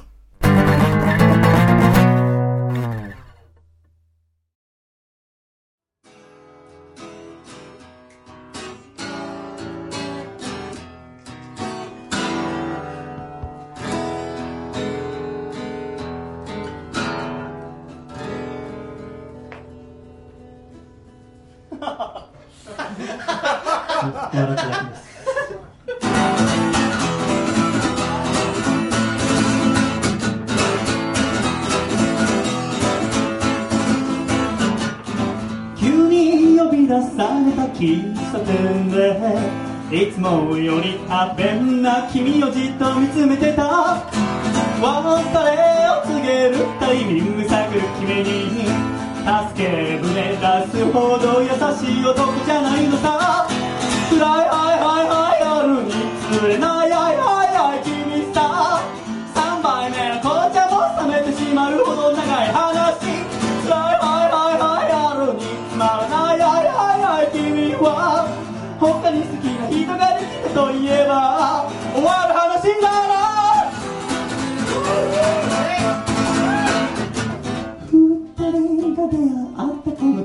茶店で恋の終わり告げられるとは思わなんだな。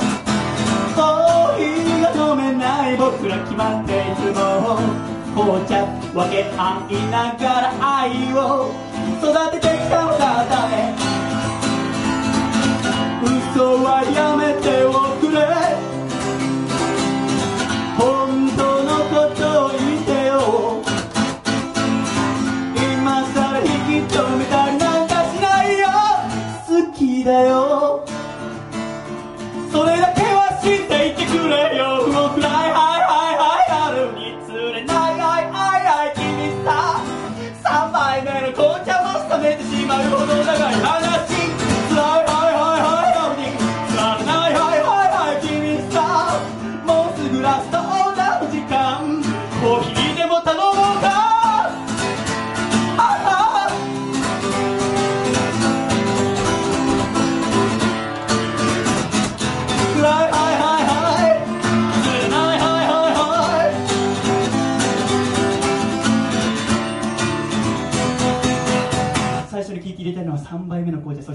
細身のシャイボーイと申します。どうぞよろしく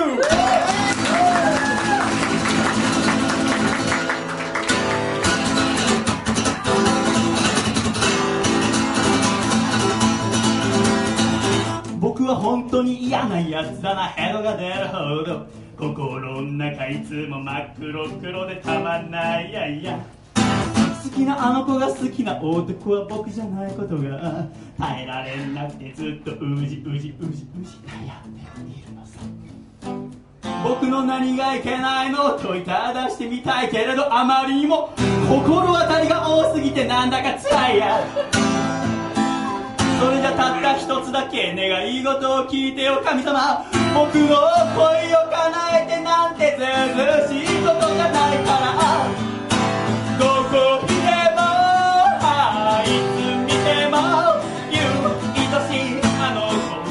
僕のことなんか見たいない。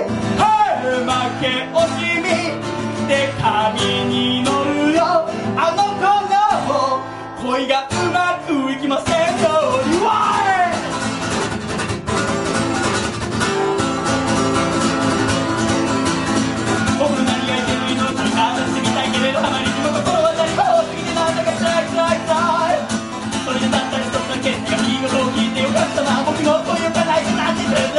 ないからどこ見てもはいつ見ても。ゆう愛しいあの子。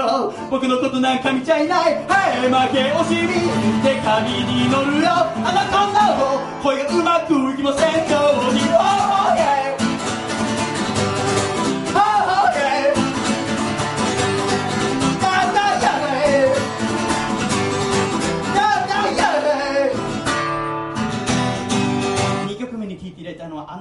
恋がうまくいきませんようにそして改めましてあってきた細身のシャイボーイと申します。どうぞよろしく。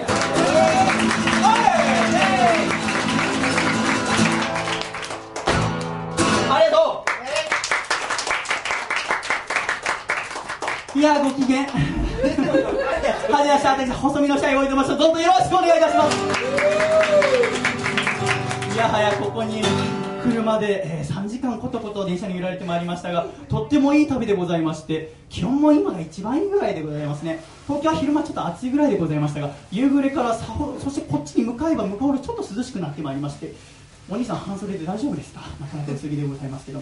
ね頭の方もまあまあ薄着の感じがしますけど。失礼いたしました、えーちょっとね、えー自分の住まいから離れると失礼なこと言ってもね身に来ない落ちてこないんじゃないかと。ちょっとご気になってしまうところあります。一回落ち着きます。改めまして。私細身のシャイボーイと申します、えー本名は佐藤孝義と申します、えー別に笑われるような名前じゃないんですけども。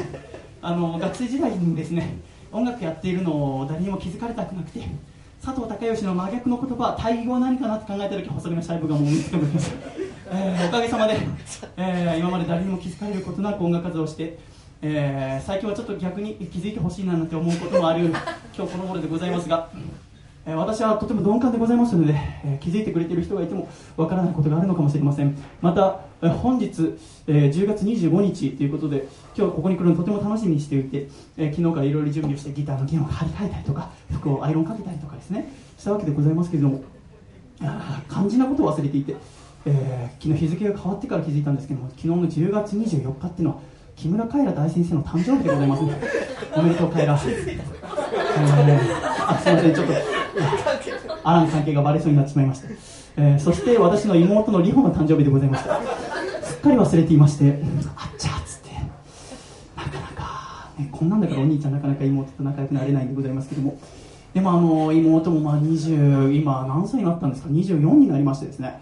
でお兄ちゃんが今26でございますからああそう結構老け顔私、えーあれ30超えてないんだっていう声がよく聞こえましたので、えー放っておけなくなってしまいましたが妹のことを考えるときに、えー妹に別に、えー幸せであってくれとかあんま思わなくて、えーあんま仲良くなろうとも思わないしただなんかこう困ったことがあった時に、まあ、彼氏に相談すればいいし妹は彼氏がたくさんいますからたくさんはあんまいいことじゃないですけどね、えー、とかまあ彼氏に相談できなかったらお父さんに相談すればいいですし、えー友達に相談すればいいですけどなんか本当の本当に困ったことがあったら最後の最後にお兄ちゃん頼ってくんねえかと思って作った曲を、えー昨日妹に歌えませんでしたので、えー皆さんに押し付けたいと思います。聞いてください妹。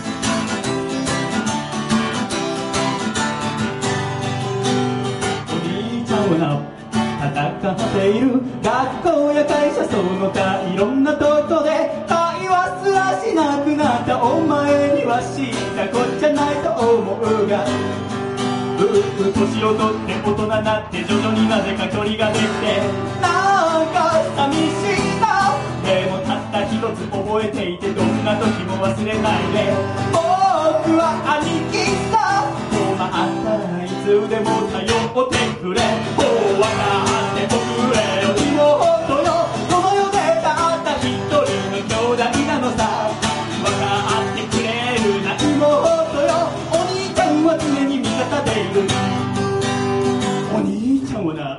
芝居をしている。最近塞ぎがちな。お前のことを昔はくすぐりゃすぐ笑ったが今じゃそういうわけにはいかん。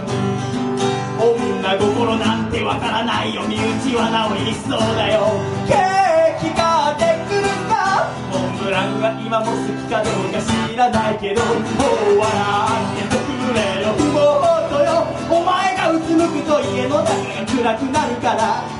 笑ってくれるな妹よ。アンニュイなんてまだ似合わないぞ。はい。リホ聞こえているか？お兄ちゃんはお前と一緒に暮らした横浜を出て3ヶ月前に東京に出そしてこの10月25日お前の誕生日が近すぎてここ水戸で歌わせていただいているよありがとう。いつかお前どこか嫁ぐ時は早めに知らせておくれよ。準備がいるか？ら相手にケチつけることはないができれば年下がいいな。兄貴面したいからまだそんな日来るなんて思えないけど大和があっておくれよ。妹よ。かっこいい兄貴にはなれなかったけれど分かってくれるな。妹よ。幸せを願っている。笑っておくれよ。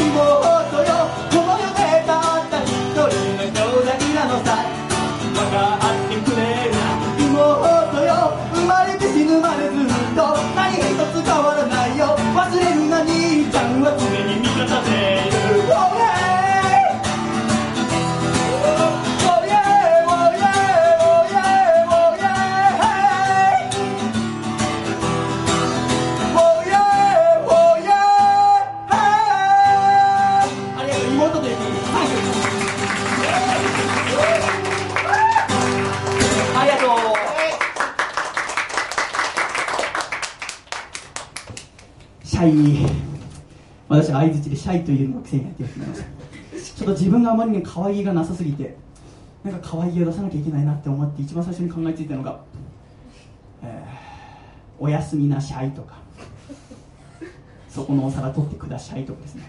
語尾にシャイをつけるっていうのを1年前ぐらいからやり始めたんですけど思った以上に不評でですね言われた方がみんな苦虫噛みつぶしたような顔になるということを重ねておりますが、ね、さっきも、えー PA を担当してくださっているえーお姉様にお水をいただくときにお水くださいって言うべきだったんですけどおじけづいてしまった私はお水をいただけないでしょうかと言ってしまったまだまだ弱い私がいますが今日ここ三条目劇場にてライブが終わる頃には皆さんに最後でお話しできることを楽しみにしておりますので本日どうぞよろしくお願いいたしますえー、34か月前に今年の夏から一人暮らしを始めまして私は生まれは神奈川県は横浜という町でございますが4か月前に東京は三軒茶屋という町で引っ越してそこでラジオをしながら私は暮らしております。えー友達恋人知人がいない私にとって唯一の話し相手はウサギでございますが、えーそのウサギも最近なぜか反抗期なのか私が話しかけても何も相手をしてくれなくなりました。ちょっとあの私はあのチューニングしてるときチューニングに頭が9割いくので話してる内容がものすごく面白くなくなるっていう 病気がありますがお許しください。私のうさぎの四つ葉くんの一番好きなご飯は人参をピーラーで薄くして電子レンジで水分を飛ばしてから2日ほど乾かした乾燥人参。お待たせしました。皆さん我慢してくれてありがとう ということで誰も話し相手がいなくなったシャイが寂しさの果てに作った曲を聴いてください。寂しいな寂しいね寂しいか寂しいぜ寂しいわ寂しいね。寂しいか寂しいぜ。どんどん年を取ったいつの間にか雑誌の表紙で笑うアイドル気づかみんな投資したウベビー。子供の頃大切にしていた真っ赤なスーパーボール今はどこ行った。寂しいな寂しいね寂しいか寂しい。ぜ寂しいな寂しいね。寂しいか寂しいぜ。父さんが笑った顔最後いつ見たすっかり増えた白髪の何パーセントが僕のせいなんだ。新聞屋さんにもらったチケットで一緒に東京ドームで野球を見ることはもうできないのかな。寂しいな寂しいね。寂しいか寂しいぜ。寂しいわ。寂しいね。寂しいか寂しいぜ。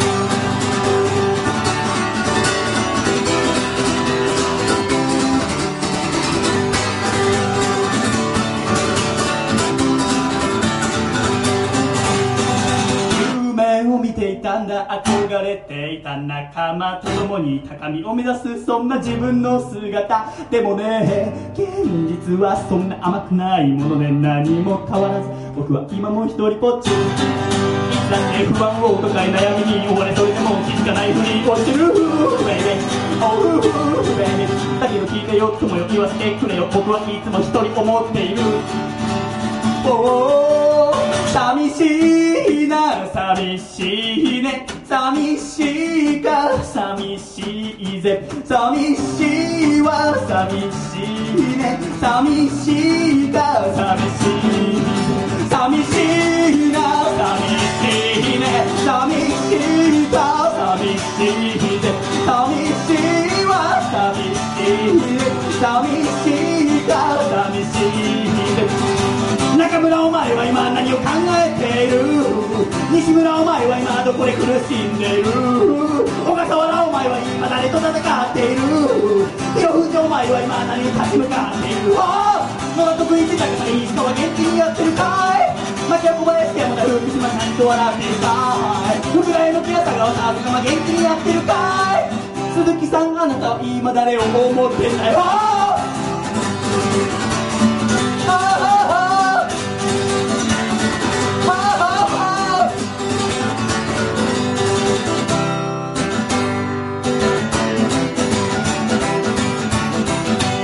いう曲でした。ありがとう。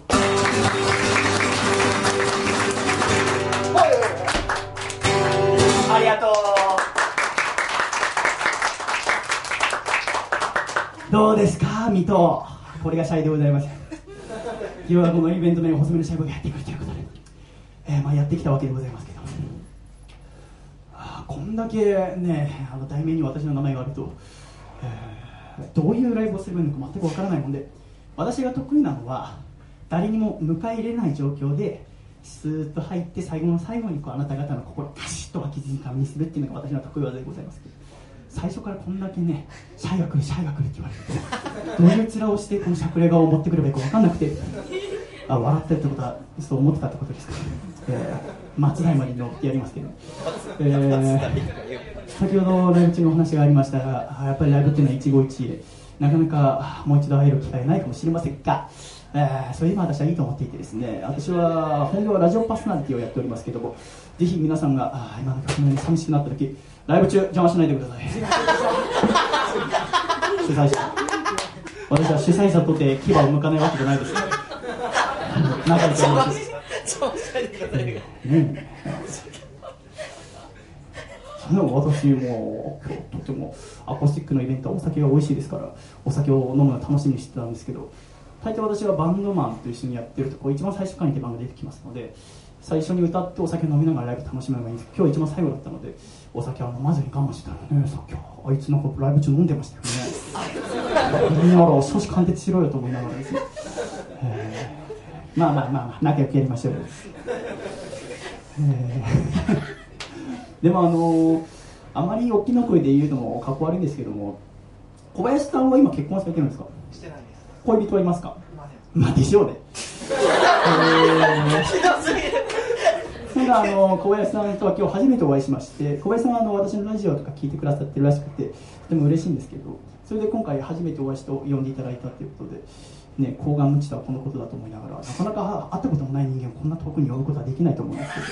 いやまあまあまあまあまあまあ、落ち着いて落ち着いて、えーですが初めて今日4時間前ぐらいですか水戸駅の改札口でお待ちいただいておりまして会った時にあこれはうまく仲良くなれるなと思ったんですね。それはもうどう見てもこの人モテないだろうなと思って同じ香りがプンプンしてそれで先ほどね DJ やってるパソコンの中とか見たらすごいたくさんの音楽が入っていてあこの人は本当音楽を聴くことでこうモテないということをはぐらかしてきた人なのかなと勝手にえー小林さんの人生をたどりながらですね言いました。ただ、えー私も本当にえーこのモテないということに関してはあんまりでも私も26歳ですから小林さん今何歳ですか？えー24です。24? 年下なの？お前年下なの？老けてるね31だと思ってました。言ってよ僕年下にはガンガン行くって決めてるんだから。な24なの？あそうなの？あそう。あそうなんだ。あ取り乱してしまいました。知ってました？24だって。知らなかった。もっと上に見えない？シャイとどっちが年上に見えますか？気遣ってくださいね。あっちが年上に見えるでしょうね、えーちょっと機嫌が治りました。ということで、えーじゃあ小林君のために、えーとてもモテないロックンロールな歌を歌わせていただきますありがとうございます。でもモテるモテないって言ってもしょうがないですから。時々僕すごいモテないんですっていう人がいますけどそれはかっこ悪いですから。そんなのは全部言わずに音楽に乗せてしまいましょう。楽しく過ごしましょう小林さん。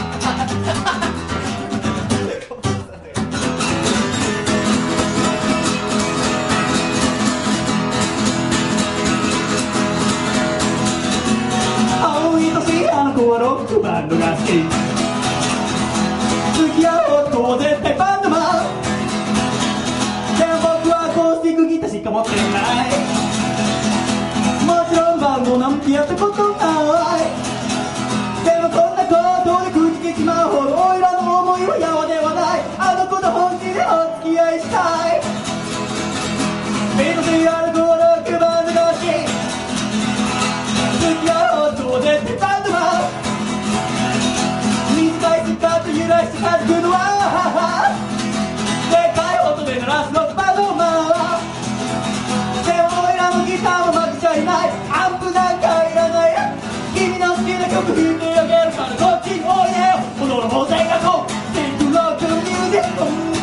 ない新しいトラックミュージックアイスタイトが新しいトラックミュージックカンプの時代新しいトラックミュージック。今夜は返さないさあ小林さん出番ですよちょっと前出て。きてくださいねずるいですあなた主催者だっつってこの壁際にずっといて DJ ですか、えー、じゃあ僕の目の前に入って。立ってください皆さんこの方が今日の主催者小林渉さんです。どうぞよろしく。しかししかしあなた方やっぱ主催者っていうのは誰よりもロックンローラーじゃなきゃいけませんのでこの人のロックンロールが本気かちょっと試してみましょうね。へいへいへいへいへい小林へいへいへいへいへいへい小林こんなんじゃこの後歌えねえなそう思いませんかあなた方足りませんよね何を胸で歌ってる。の腹から出せよ。お前のこの T シャツなんだよ。だってメーカーも RG の T シャツです。もうそういうところで媚びっちゃダメだよ。無地の真っ白い T シャツ。真っ白い T シャツにズボはい。ンね。買います。買うね。買います。だねはい。明日ちゃんと買って写メ送って僕に。しかしそれとこれとは話が別今日は本気の声聞かせてくれよ。小林!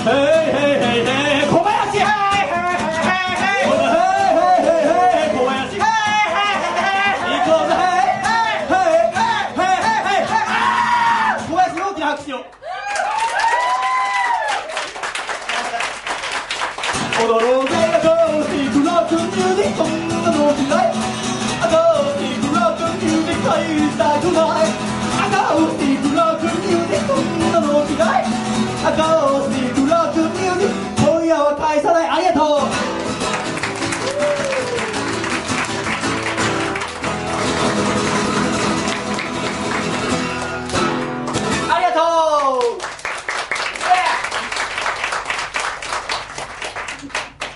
てご機嫌になってまいりましたね。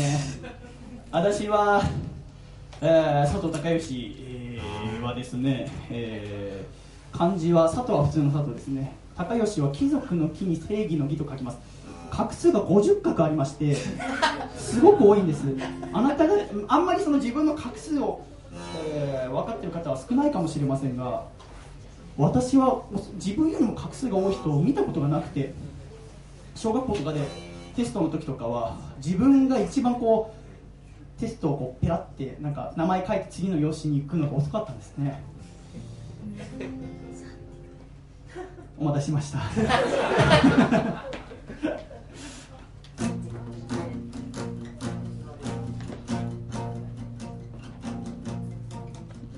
母親のことをいつから僕はお母さんって呼び出したんだろう。思い出せないや大人になって。話す機会もどんどん少なくなった。そして家を出たらたまに送ってくるわけのわからない長いメールはやめてよ。だけど思うんだ。全てをかけて守られていたんだね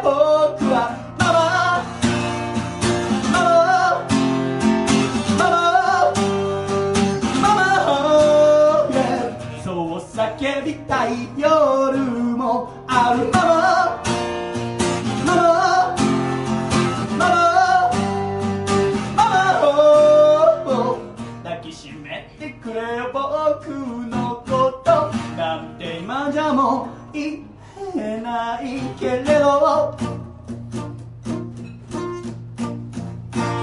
母さんは僕をまだ若い時26で産んだんだ。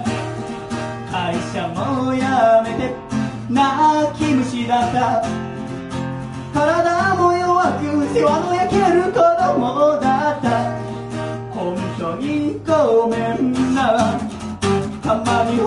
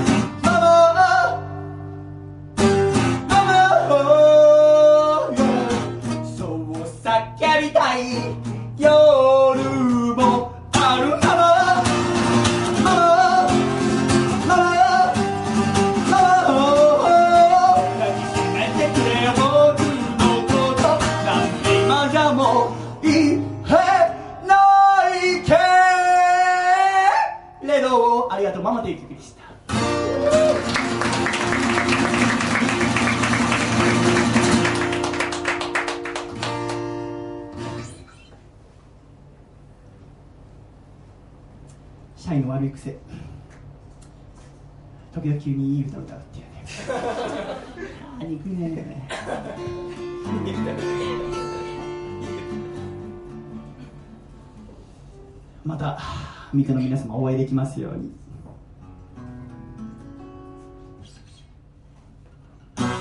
ネクタイは結ばない。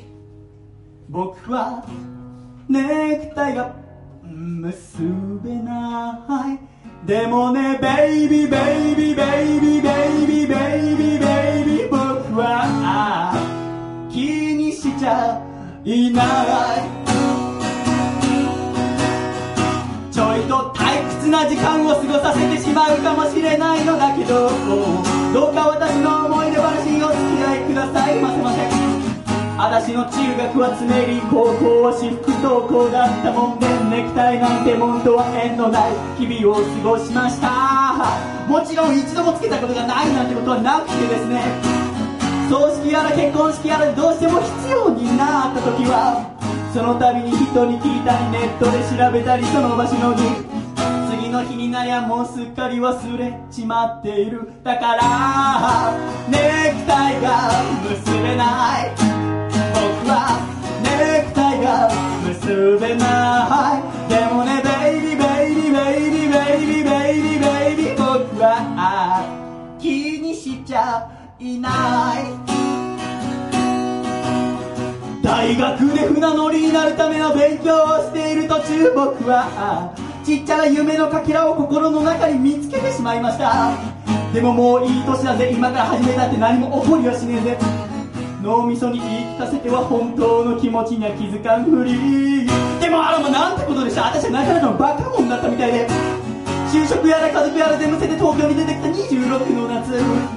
そして今は歌って喋ってギターを弾いてその日暮らし。小さく古いアパートでラジオを作ったりしています。でもね友よ。風の噂に聞いたよ。もうすぐ初めての子供が生まれるってこと。すごいな。お前は毎日スーツを着て働いて。眩しくて見れないよ。でも見守っていてくれよ。こんな僕の戦いを。ネクタイは結ばない。僕はネクタイは結ばない。誰にバカにされて下に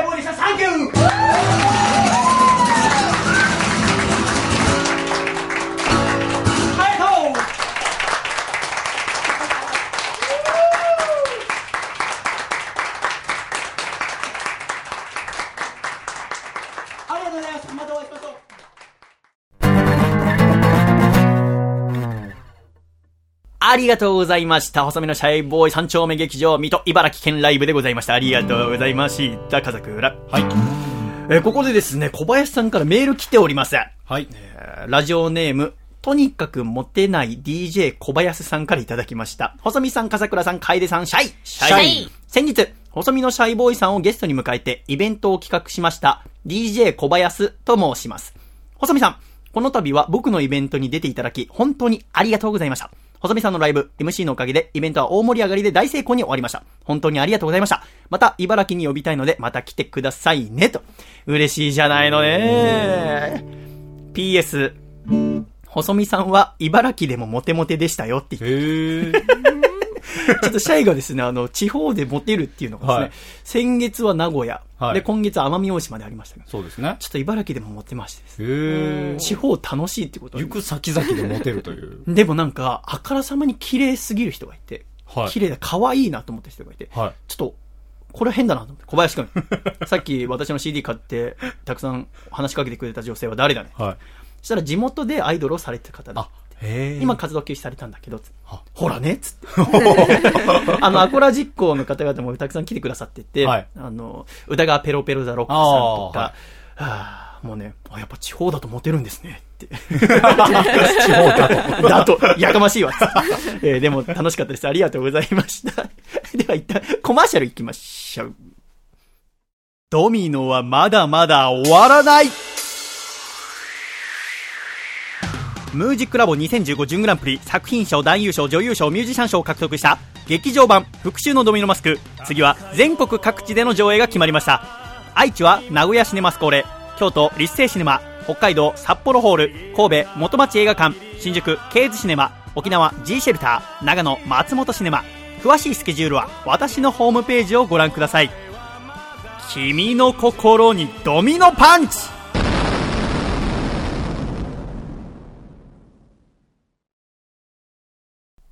つれづれなるままに、アコラジライフ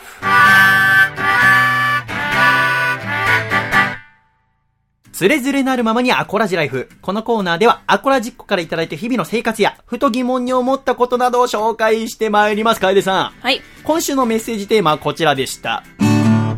楓ちゃんに聞きたいことということで、楓さん、アコラジックの皆さんからたくさん質問いただきましたので、ありがとうございます。やっぱね、いいラジオパーソナリティになるためには、リスナーからのお便りに対する答えも素敵である必要がありますので、行ってみましょうか。はい1通目、こちら、愛媛県のラジオネーム2012さんからいただきました。もさみさん、笠倉さん、楓ちゃん、シャイシャイ楓ちゃんが好きなスイーツは何ですか？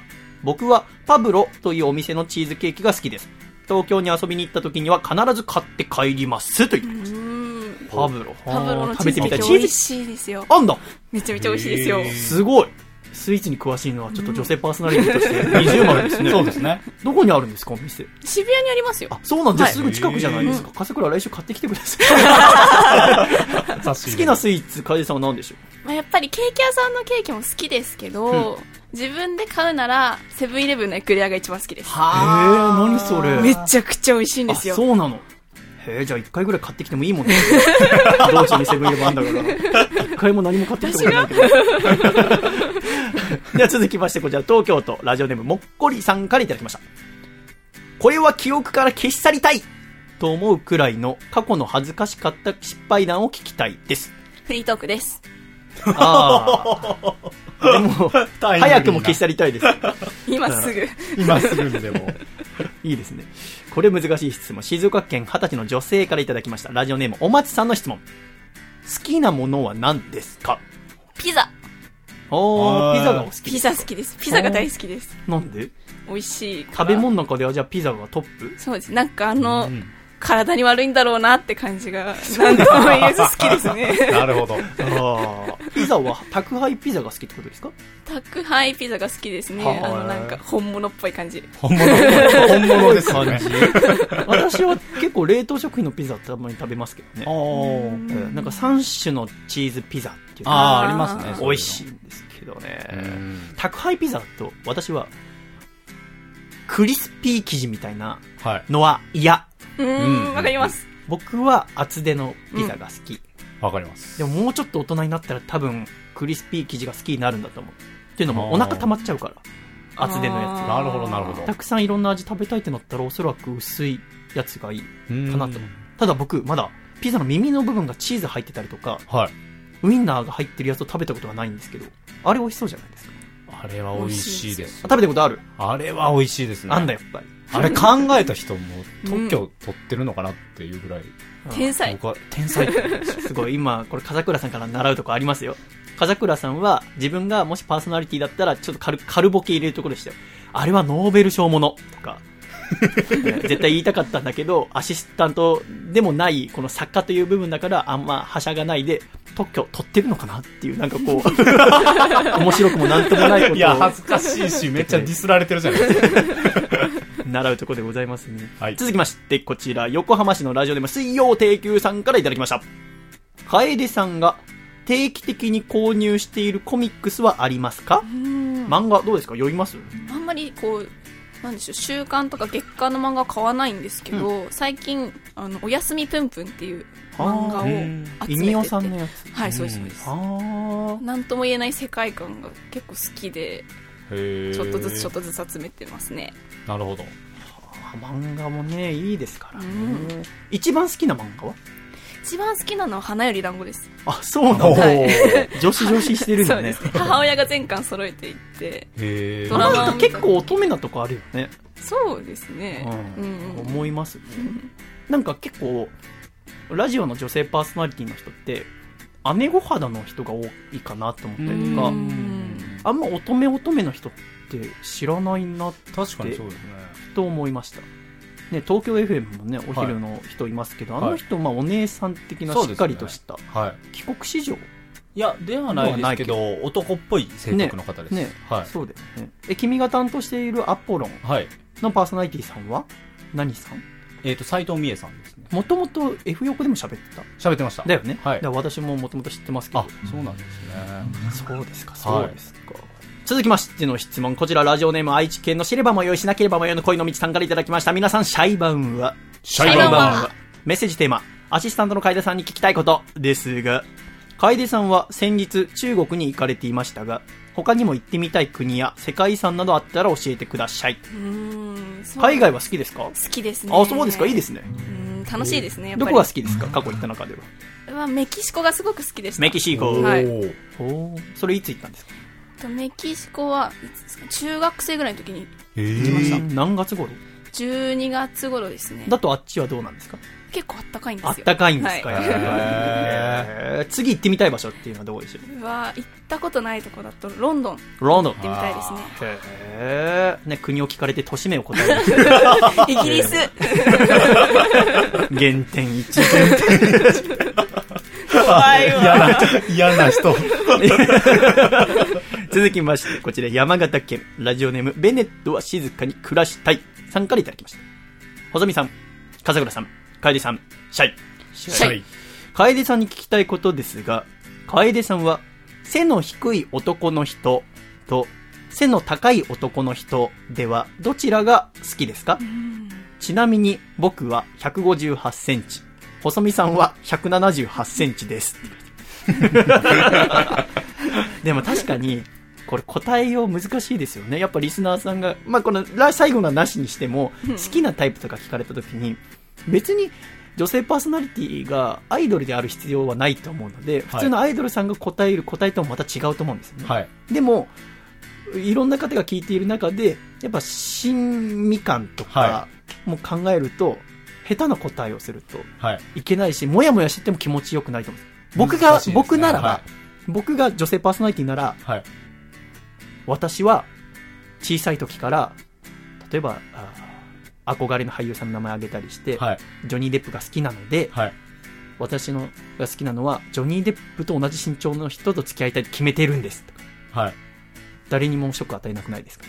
そうですね。あの、ハリウッドスターを使うのはう、んかなりいい手だと思なんか良さそうですよね。ただ、あの、身近な感じがちょっとなくなっちゃうのが難しいですよね。そっかそっかそっか。一気に飛躍して、あ、あーもう、じゃあ対象外じゃん。みたいあな、ーあまあ、アイドルの場合とかよくあるじゃないあですか。オーランド・ブルームさんが、みたいな。でも僕はなんか、本当に、何ですかちょっとぽっちゃりしたおじさんの芸人さんが好きとかあだからドランクドラゴンの塚地さんが好きですとかいうアイドル一時期すごく多かったじゃないですか。多かったですね。ぽっちゃりした、あの答えってもう特にダメだと思うんですよ、うん。なんか別にいいんですけど本当に好好きだったとしてもなんかよくこういうこと言うアイドル嫌っていうテーマで討論し尽くされてしまったじゃないそうですよね。あれでも本当に好きな人かわいそうだなってちょっと思うんですよね。それは思います。えーうん。だから、うんなんて答えますか、楓さんは。身長の低い人と背の高い人、どっちが好きですか？っていう。私より高い人が好きです。うん。ってなると、楓さんは159センチってことは、158センチって言ったベネットさんをバッサリ切り捨てるわけですよ。OK。ベネットさんも好きです。うん。まあ、そうだね。難しいですよ難しい僕もこればこういう質問難しいですからね。そうだね。でも、いはいいい方なんではないでしょうか。うん。続きましてこちら茨城県のラジオネーム歌川ペロペロロックさんからいただきました私は最近頭を丸刈りにしました。おしゃれのつもりでこの髪型にしたのですが会社などで会う人会う人に何かやらかしたんすか？と質問されてしまいます。何か悪いことをして坊主にするとかなんだか古い考えだと思うし正直少し面倒くさいです。何かいい解決方法があれば教えてください。悩み相談パターン。そうですね。ちょっとずれちゃうかもしれないんですけど、私もちょうどこの1週間で前髪を切ってしまったんですよ。うん。し結構失敗して、そうね。そうね。傷つく。いやなんか、ね、水戸夏目ちゃん狙ってんのかなって思って。結構斜めに短く切そうそう。いや、だから、いや、だから私がファッションとかに詳しくないから、はい。いや全然何も言わなかったけど、わざとではなく。なんか短いだけなら、こう揃えればいいじゃん。いや、なんか、でもなんか、すごい、前衛的な考え方になってるんですよ。斜多分め、これで短いところに揃えた。角度25度の左肩上がりみたいな感じなんですよ、こっちから見ると。何それと思って。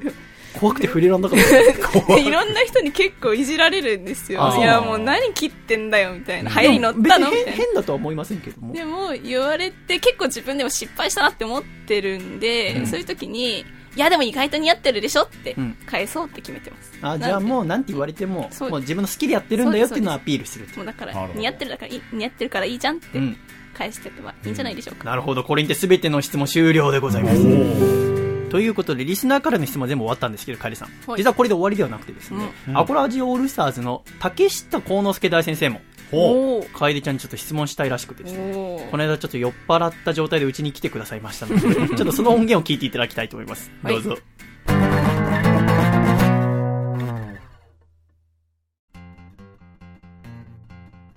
シャイということで、ただいま、10月24日の深夜2時半でございあ、ます2時半。はが、竹下先生、こんばんは。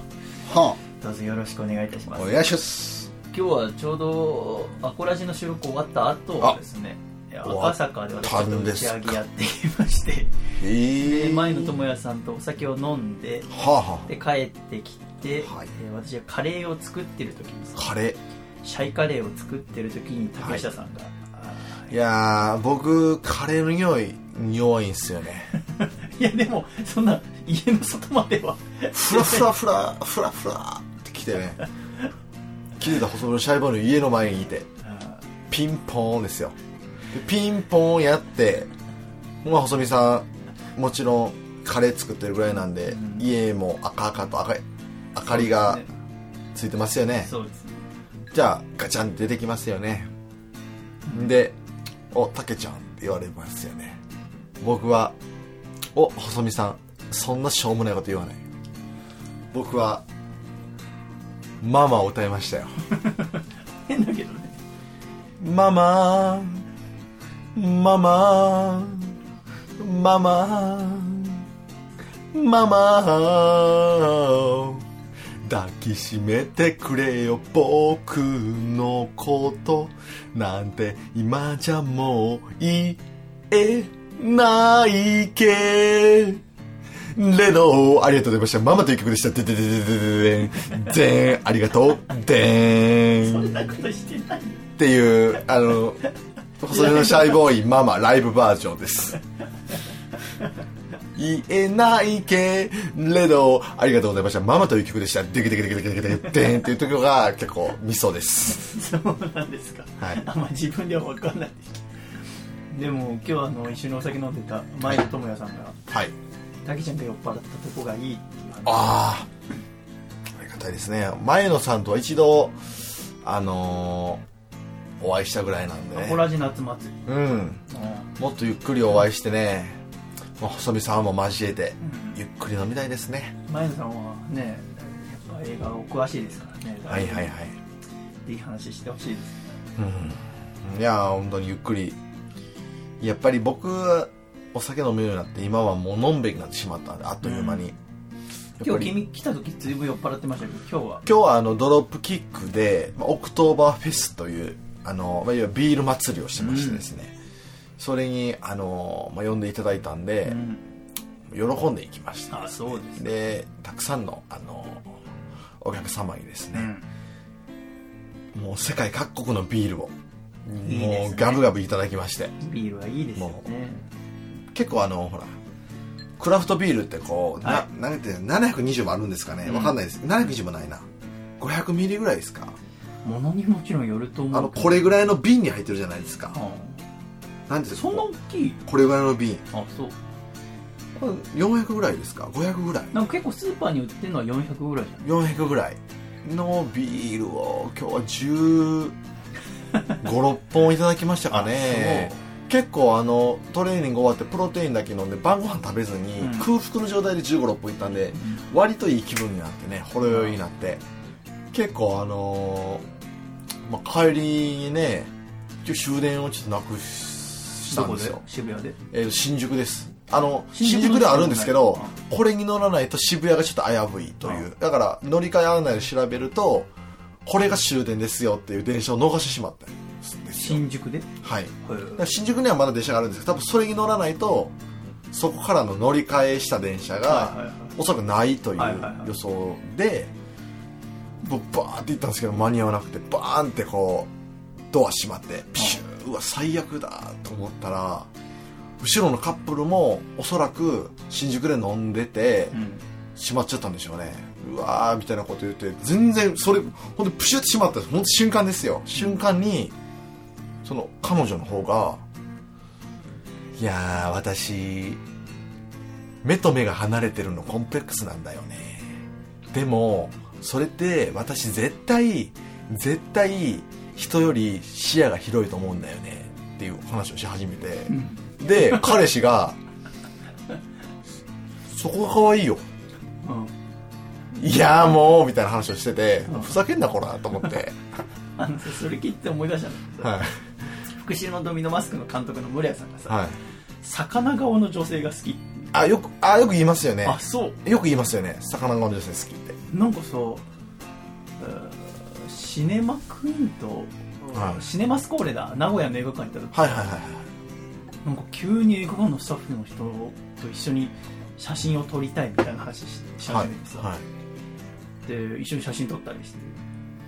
でスタッフさんだからまあ優しいじゃんか。はい。で LINE 交換しませんか？ほそしたらその映画館のスタッフさんが、まあ、その人その前に、まあ、私と二人で喋っててすごくはい。細身のシャイボーを褒めてくれてた人でさ、でそれ村井さんも気に入ってくれたらすごい嬉しいじゃん。かやっぱ、うんで私としてもだからうまくいったらいいなと思って話で村井さんが LINE 交換しませんかっつって、うん。私 LINE やってませんっていう。ええ絶対嘘。だいやわかんないですよ。本当にしてないかもしれないですよ。それ聞いてさ残念と思って、うんでその後なんかお酒飲んでてさう福田さんがさ村井は魚顔の女性が好きなんだよ、ん、うん、いやあのだから僕がよく聞くのも福田さんから聞きます。ああそうか。俺は魚顔の女性好きだからいや俺それ知らねえからさ。で他の映画館のスタッフさんには見向きもしてないわけ、はいはいはい。で確かにその人見たらちょっと目離れてる いや絶対その人の僕が見た人も好きでしたね。すんごい離れてるんですよ。それは結構コンプレックスなんだけど、うん私絶対視野が人より広いと思うんだよねって言っててあそういう考え方もあるんだ。いやうるさいわボケと思って、はい前向きの。でもおかげさまで終電逃したんですけどあの乗り換え案内のアプリでは、うん計り知れないほどの僕の俊足でですねうん間に合いまして乗り換えにおうその後に来た電車に乗って。そその次で来た電車に乗って乗り換えて僕の瞬足でですねへー。あので今細いのシャイボーイに来てるわけですよ。あそうですか。はい。今日結構なかなかご機嫌ですね。ご機嫌ですよ。いいですね。ご機ビ嫌はール一番ですよ。ビールあんだけたらふくいただいて世界のビール。は結構酔っ払って。で今こう細身のシャイボーイの家で細身の細身カレーライスをいただきながらのこの奄美大島のねあの黒糖焼酎満恋をいただきましてですね非常にいい気分です。いい気分だよねここれはあの水割りでいただいてるんですけどすごいですね、れね僕もう本当夜通し飲んでるんですよ最近奄美大島。でもこれはやっぱり東京であんまり見ないんでそうね。うん本当にそれこそ近くでスーパーで買ってたやつ結構買っちゃう。そうなんだよ。買って結構常に飲んじゃうレベルで美味しいですね。ちょっとねあの私のマッコリブームの次のブームがうんいや。来る可能性はこの冬ありますね、うん。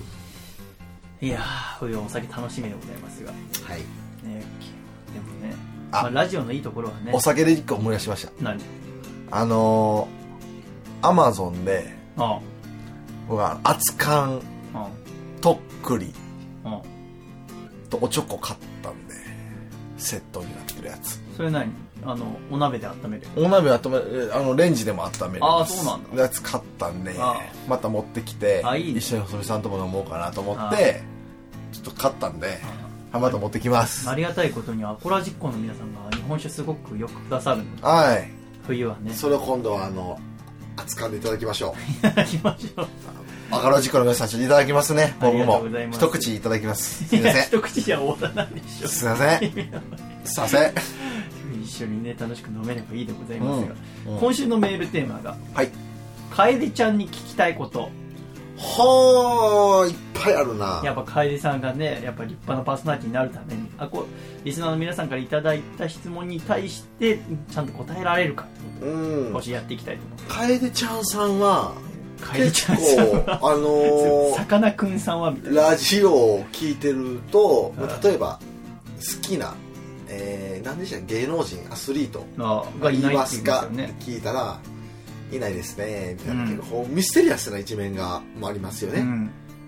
女性っていうか、まあ、僕と同い年ですよね。そうです。として結構ほらそれこそ、まあ、今で言うと福士蒼太大好きとかあ結構そういう好奇心あふれる年頃にしてあうん。あんまりいないっていうのは結構ミステリアスな一面がまあそうですね。でもやっぱラジオパーソナリティとすると結構こう質問とか来ると明確に答えないと終わらないってとこあるのでとかまあアシスタントとかならいいんですけどやっぱ彼女は将来的に立派なメインパーソナリティになってもらわなきゃいけない。なるほどなるほど。ってなった時にたけちゃんからちょっと意地悪な質問するとしたら何でしょ意地悪の質問していいんですか？ういいですよね。そうだな。じゃあ聞いていいですか？どうぞ。楓ちゃんさんがうん異性に言われてグッとくる一言は何何か聞きたいですね。いいですね。難しいですね。これを異性に言われるとちょっとドキッ。仮にもちろん例えば好きな男性がいるとして、その人に何されても何言われてもドキドキすると思うんですけど、あんまり気がない男性でもこれを言われたらちょっとグッときちゃううん。一言。なるほどを聞きたいですね。でそれを言っていただけたらあのもう僕で申し訳ないですけど僕また来週細めしゃべの家で飲んでる時にえこれ撮ってる時にはい僕それ一言言いますよ。え君が？僕が その代弁してみ世の男性を代弁して僕が言わせていただきますよ。なるほど、じゃあちょっとそれも楽しみに僕実は細身のシャイボーイのアコースティックラジオレギュラー狙ってますから。このメールテーマの僕の意見言うっていうちょっとあのメールテーマ狙ってますから。はいレギュラー。若者同士でしのぎを削ってください。ということで竹下幸之助先生でございました。はい。竹下さんは11月の、えーこの大阪の大会何日でした？11月28日にですね11月大28日。阪オクトパスという大会がありまして。うん。あのーまだ対戦カードは決まってないんですけども、大阪初のビッグマッチということでですね大阪府立第一体育館で。やっぱ竹下の故郷で故郷で。ビッグマッチでどのような戦いを見せるかぜひ見に来ていただきたいなと思います。ぜひよろしくお願いします。詳しくはよろしくお願いします DDT のホームページをご覧いただきまして、はいご予約の方は竹下さんにご連絡いただければ、はい、あの、僕のツイッターの方にですね、僕のメールアドレスが、メールアドレス。プロフィールに載ってますので、そこにチケットの枚数と席数を置いていただけると、助かります。竹下がしっかりご用意させていただきますはいぜひお越しくださいませ。ろしくお願いしますということで、竹下幸之助先生でした。ありがとうございました。どうも、ありがとうございました。ごきげんよう。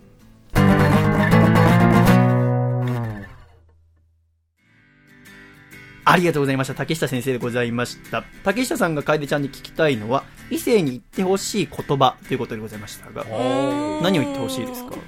えー、男の人に。おやすみって言われたいです。へーじゃあ言ってもらいましょう、竹下にね。ぜひぜひ。皆さん音声データかなんかで渡します。私が1ミクロも面白くない仕事をしなきゃいけませんが。お休みってもらっていいかな お休み。それ聞いて寝ます。すいません、悪意のあるものまねすいません。竹下君。ボコボコにしてください。えーということで、すべての質問が終了でございます。ありがとうございました。ありがとうございます。これからも頑張ってください。頑張りますありがとうございました。えー、つれづれなるなまにアコラジライフ。このコーナーでは懸命につれづれと書いて、ラジオアットマーク細めのシャイボーイドットコムまで送ってきてください。さて、次回のテーマでございますが、こちらにしたいと思います。どうぞ。クリスマスまでに彼女を作るためにシャイが今やるべきことということでクリスマスまで2ヶ月を切りました。はい。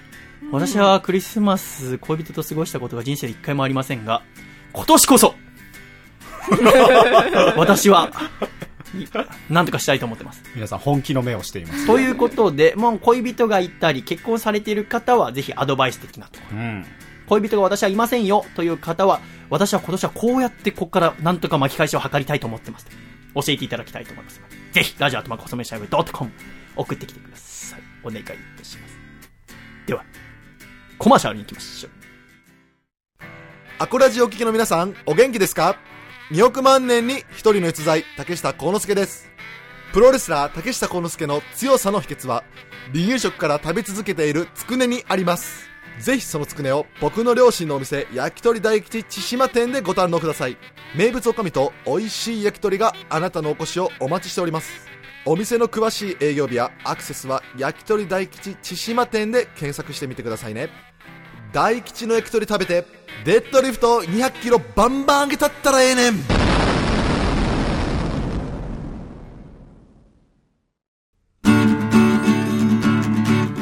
山梨県ラジオネームホモハカさんからいただいた細身のシャバがお父さんと仲直りする方法。お父さんハロウィンで仮装したからって金ちゃんに採点されようとしないでよ。せーの。細身のシャイボーイのアコースティックレディオ。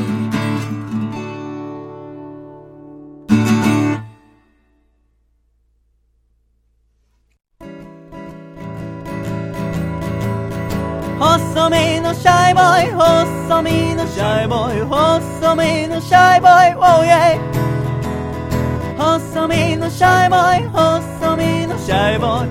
ルールールーフー。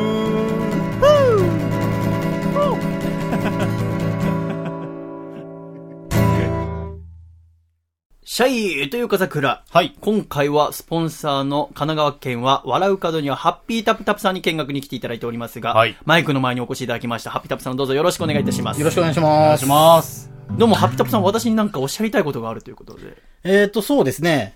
ちょっと今日僕はリベンジをしに。レイベン。復讐ですけどね。えーなかなか先立っては。まずちょっとね、ハッピタプさんについて知らない方も多いでしょうから、ハッピタプさんは今おいくつなんですか？年齢不詳？年齢不詳がいいんじゃないですかね。体重は何キロですか？体重はね、あの人間2、3人分。お120ぐらい？いや、どうなんだろう。久しくあ測ってないから。へ体重計でダメだってこと？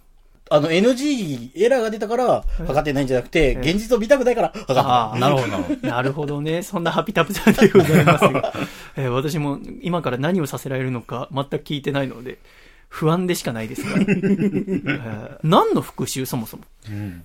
まあ、ちょっと1ヶ月も前のことなんで、?1 ヶ月。まあ、皆さんもね、覚えてないと思うんですけどほ、あの、寂しさ選手権ってあったじゃないですか。サミサ選手権。ええあのー僕一応頑張って作品作って、うんうんええまあ採用されまして、あはい。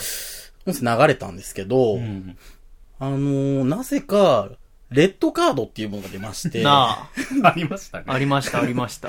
で、しかも、その後1ヶ月間の投稿禁止と。ああ、いうことで、まあまあ、ラジオで投稿禁止は、まあ、いわゆる出禁ってことですよね。ああうん。一回聞いてみますかその作品。何で出来になったのかわかりませんから。まあそうですね。じゃあ、ちょっとハピタップさんがサミサ選手権に送ってきて、出来になった音声を聞いていただきたいと思います。どうぞ。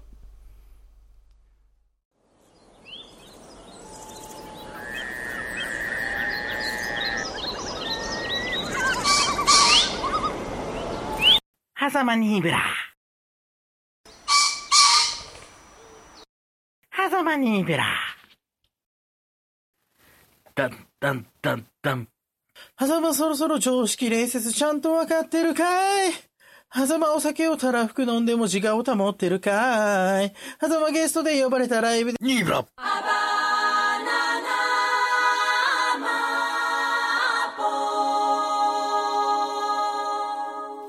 へへん、狭間ニーブラ。笠倉ニーブラ。笠倉ニーブラ。狭間ニーブラ、笠倉ニーブラ。ダンダンダンダン。笠倉お前はシャイの顔色気にすいている。笠倉お前はもう嫁の尻に、リブラ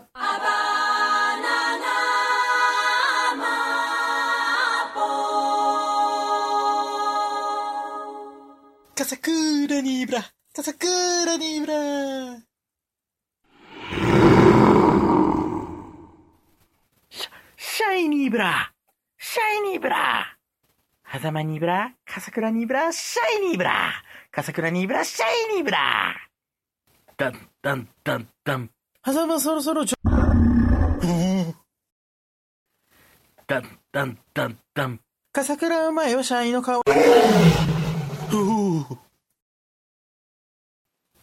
ダンダンダンダン。鈴木さん僕は10年経ってもやっぱりあなたのことが今でも好きです僕とお付き合いしていただけませんか？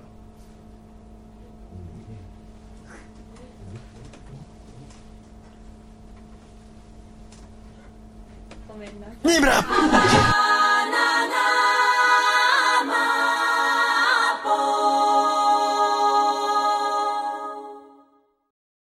ありがとうございました。これですね。うん。これは出来になりますわ。楓ちゃんもね、収録してる時聞いてたもんね。はいねあれはダメよ。このスタジオの雰囲気すごく変なことになったんだから。え、ど、何が悪いのか全くわかりませんけど。そんなのがあったんでね。ええで、なん、それのリベンジとして何をしたいんですか？で、まあ、まあそもそも、まあまあ、レッドカードだなんだもあるんだけど、ね、翌日、あ、翌日じゃねえわ。あの、翌週、うんうん。まあ4週目うんがまだ残ってる状態で。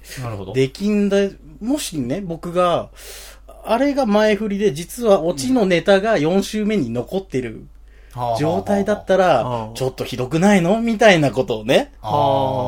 振りだった可能性があるってことですね。だから振りがあって、最後うー。ん。ああ。そんな超大作知りませんよ。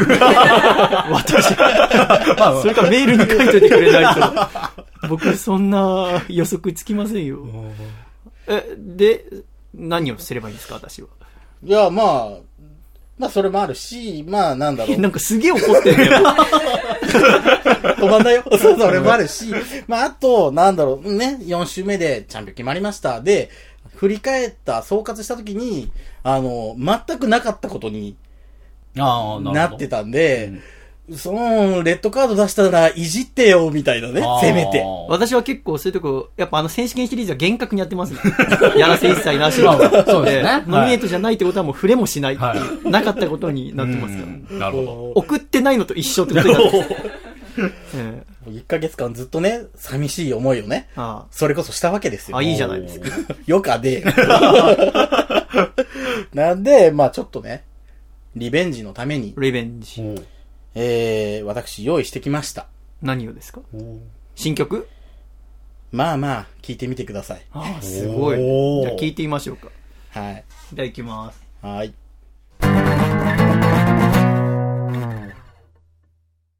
えー、細見さん、アコラジックの皆さん、こんにちは。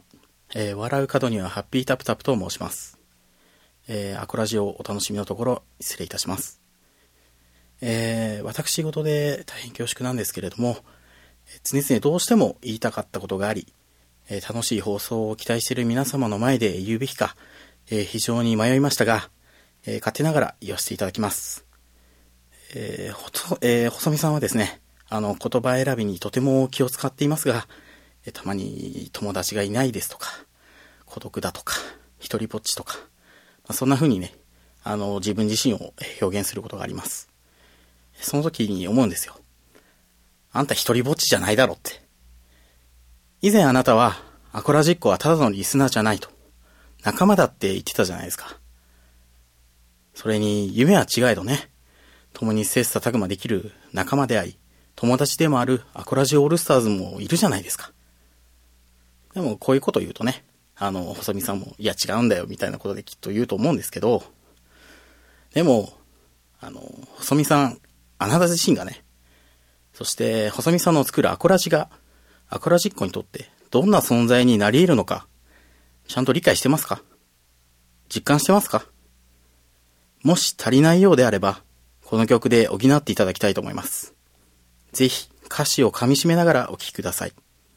それでは、作曲2012、作詞ただの夏美、歌アコラジオールスターズで、日曜日のラジオで。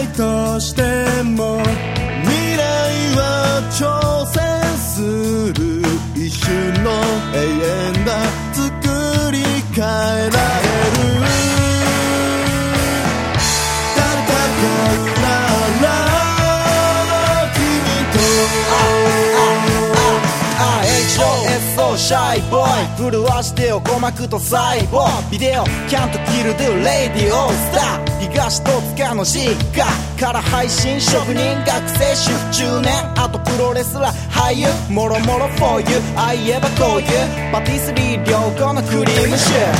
俺も頑張るお前も頑張れ。っていうか早く彼女作れよ。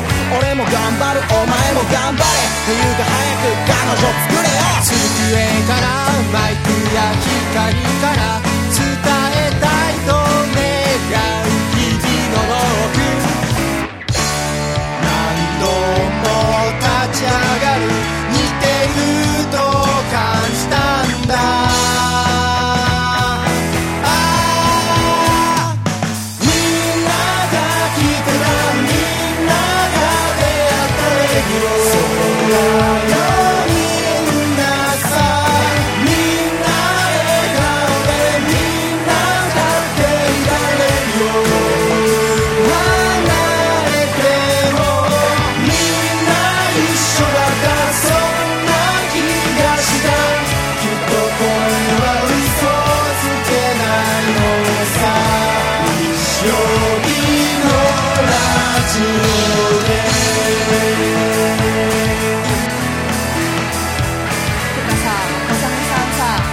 ラジオでさ、勝手に名前言うしさ、なんか細かいし、まあそこはいいんちゃう説教ばっかりでうざいし、そんなに言うほどでもないよまあ女子に手加減せえへんしさ、まあまあまあまあ。しゃくれてるしな、まあまあそれはそうやな。いろいろ言ってごめんちゃつかのトークいつかのハガキいつかの歌声いつかのレディオどっかの誰かの勇気になった。これであんたと空気になった。窮地に立ったっていくつになったって世界に配信アコースティックレディオ。聞かせてくれよラジオスター。終わらないラジオの続きをさ。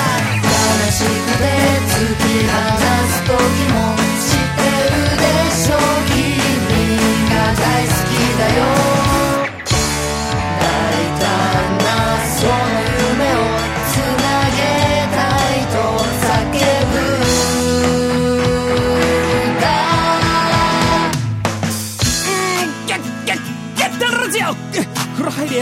歯磨けよ。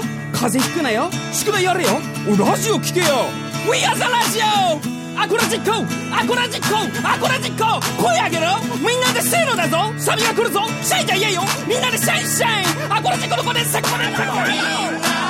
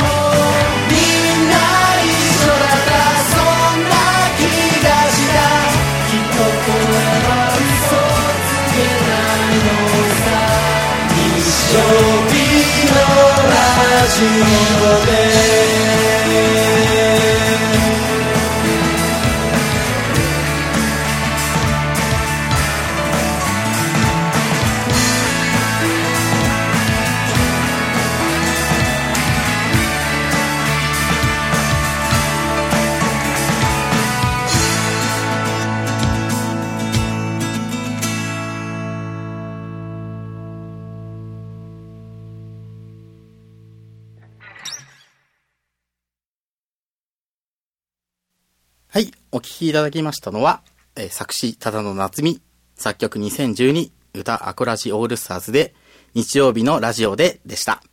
えー今回のプロデューサーを務めました、笑う角にはハッピータップタップからは以上です。えーそれではスタジオの細見さんにお返しします。いや、返されても。え、これ、楓さんの声入ってる？入ってない？何割り振りはそこに。え、割り振り？割り振りが誰がどこ歌ってるかっていうのが書いてますね。えのきは歌ってんの？はい。どうやって？なん、これ何なの？え、これ、これ何なの？え、何なのっていうとどうすればいいの？どこから答えればいいこれ何いや、俺としてはまず感想聞きたい。な、何なのこれ。そうなんですよ。歌詞をね、今書いた。ね。この見てますけど。何なのこれ？まあ、なんだろう？簡単に言ったら、プレゼント？サプライズ？これどうやってただの先生にお願いしたの？と、え、経緯話してもいい？うん。のあのー、ラストシャイの時に、ラストシャイ？あ、私のワンマンライブ？ワンマンライブ。7月の？3月。あ、3月か。うん。3月の時に、あの、たまたま、ただの先生とちょっとお話しする機会があって、たまたまでは会話することにならないと。絶対に何かしらが話しかけないと。いや、まあまあ、うん。ちょっとはしょったけど、まあまあ、それでいいじゃない。なんでな俺にイライラしてんの？で、あのーその時に、あのー選手権シリーズで2012さんの曲が結構メインで、うん。あの、オープニング前っていうのかな？あの、開、入場のお客さんが入る時のあこう BGM あで流れててワンマンライブの時の。ワンマンライブの時の。はい。で、それで、その話、話してる流れで、あ、2012さんすごいですよね、みたいなのを田野先生と話してて、で、まあそこでちょっと、まあダメ元というか、ちょっと2012さん曲作曲で、田野先生作詞で書いてもらえたら、なんか面白そうですよね、みたいな感じのことを言ったら、あ、全然書きますよ、とあ言ってもらえて、まあ、まあ社交辞令って普通思うじゃないですか。あまあ僕バカなんで、本当ですか？って 確認して、うん、いや、本当いいですよって言われたんで、じゃあ、もう2012さんに伝えるっきゃねえなってことになって、えー話をしたところ、お互い僕も含め、こんなチャンスめったにないけど、でもやっぱり最初にもし作ってもらうんであれば、細見さんへの曲がいいんじゃないの？っていう話を二人でして、で、そっから話が始まりました。何？これ、歌ってん、これメインボーカルは2012さんが歌ってるのかな？いや、うんあの、その時々の？じゃあもう一番最初福田さん歌ってんの？はい福田さん歌ってどうやって録音してんのこえっ、と、皆さん、えー個別、個別じゃないけど、まあ、あの、レコーディング日を設定して、はい。あの、レコーディングスタジオで、レコーディングしました。れ えその請求どこに回ってくんの？俺？もう俺天才だからさ。そういう手法のやつじゃないその、えドントミスイット、もし今世界がパーフェクトじゃないとしても、が福田さんが歌って、はい。その後未来は挑戦する一瞬の永遠だ。すっごいいい歌詞書くね。作り変えられるが竹下くん歌ってんの？はい。あいつ、あのバカ俺に一言も言わねえじゃん。それは、それはだってサプライズだからね。口止めお願いしましたよ、皆さん。で、戦うなら君とが福田さんと竹下で、で、その後のラップパートが、これがあの、狭間くん。オリジナル歌詞ですね、狭間くん。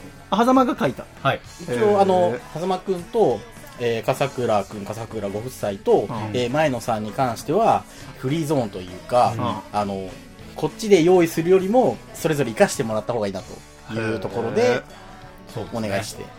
この、その後の机からマイクや光から伝えたいと願う日々のロック。はい。この部分を榎谷勝正先生歌って、うん。その後何度も立ち上がり似ていると感じたんだって、これ榎谷さんと前原健くんが一緒に歌ってる、はい。これ一緒に歌ってるの同じ日にレコーディング組んだってこと？それとも別々？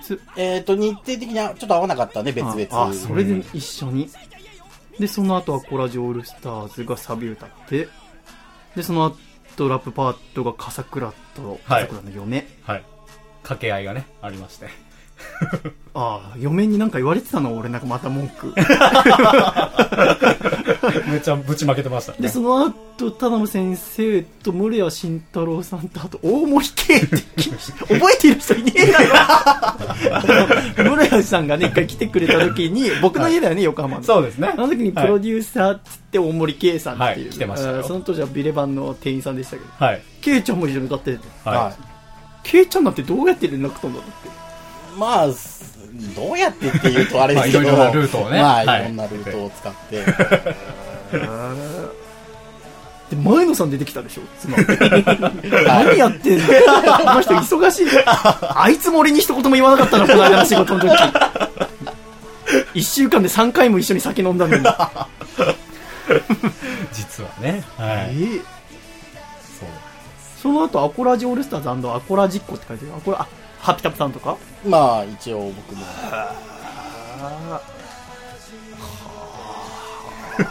どうしろと？帰れちゃう助けておじさん作り込んだ構成が崩れるとどうしようもなくなるっていう今、今仕返しのチャンスかもしれない。あるんだけどそうなんですよ、実は。ははい。ありがとうございました。はい今後も頑張ります。えーということで、まあ、このままエンディングに入っていきたいと思います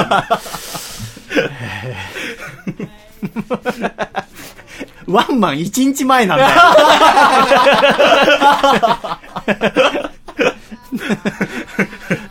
そうですね。えー第82回細身のシャイボーイのアコースティックラジオ。この番組は、大分県かこちゃん、東京都シャトーブリアン、静岡県エルモミーゴ、埼玉県小林腰痛おじさん、東京都エクストリームパーリー、岐阜県緑、岐阜県はやち、声優ラジオの時間ゴールデン、以上8名の提供でお送りしてまいりました。えー今週の MVP は私は茨城県に呼んでくださった DJ 小林くんを、MVP にさせていただきたいと思います。あおめでとうございます。いやー、ということで。一気に疲れちゃった。人生何があるか分かんないよね。だから、あの、あーそう、ただの先生、もうだから、はいアコラジーに私を、あの、お呼びしようとして、私の落ち度でずっと、はい。あの、お呼びできなくて、ん。えーご迷惑をおかけしているところなんですけども、はい。で、まあ、榎谷先生ともしばらく連絡取ってないですよ。うん。あの、前原くんとも全然お会いできてなくてとか、はい。で、笠倉の嫁も会ってないでしょ？そうですね。で、ケイちゃんもいろいろ職を変えたりしていろいろ大変なので、前野さんは忙しくて、つって。えーで、2012さん、なんか変だと思ったんだよな。久しぶりにメール送ってきたから、普通のメール。あの、ズレズレのコーナー、はいなんで送ってきたんだろうな。こういうのがあったんだ。みんなで俺バカにしやがってよ。どうすればいいんだ、俺。分かって、ああ俺にはお前らがいるよ。あもう一生もう孤独とか言わないよ。これでいいんだろ。分かったよ。言わねえよ。はい。分かりました。すいませんでした。みんなで俺差し置いて面白いことして。えーこれからも頑張ります。仲良くやっていきましょう。えー失礼しました。ごめんなさい。えーこれからも頑張りますので、えー一緒に楽しんでまいりましょう。では、今週もありがとうございました。かでちゃんもありがとうございました。では、みんなで行きますよ。来週も笑顔でお会いしましょう。いくぞ !1、2、3、シャイありがとうございました。リホお兄ちゃんも頑張るからお前も頑張れ会だったね。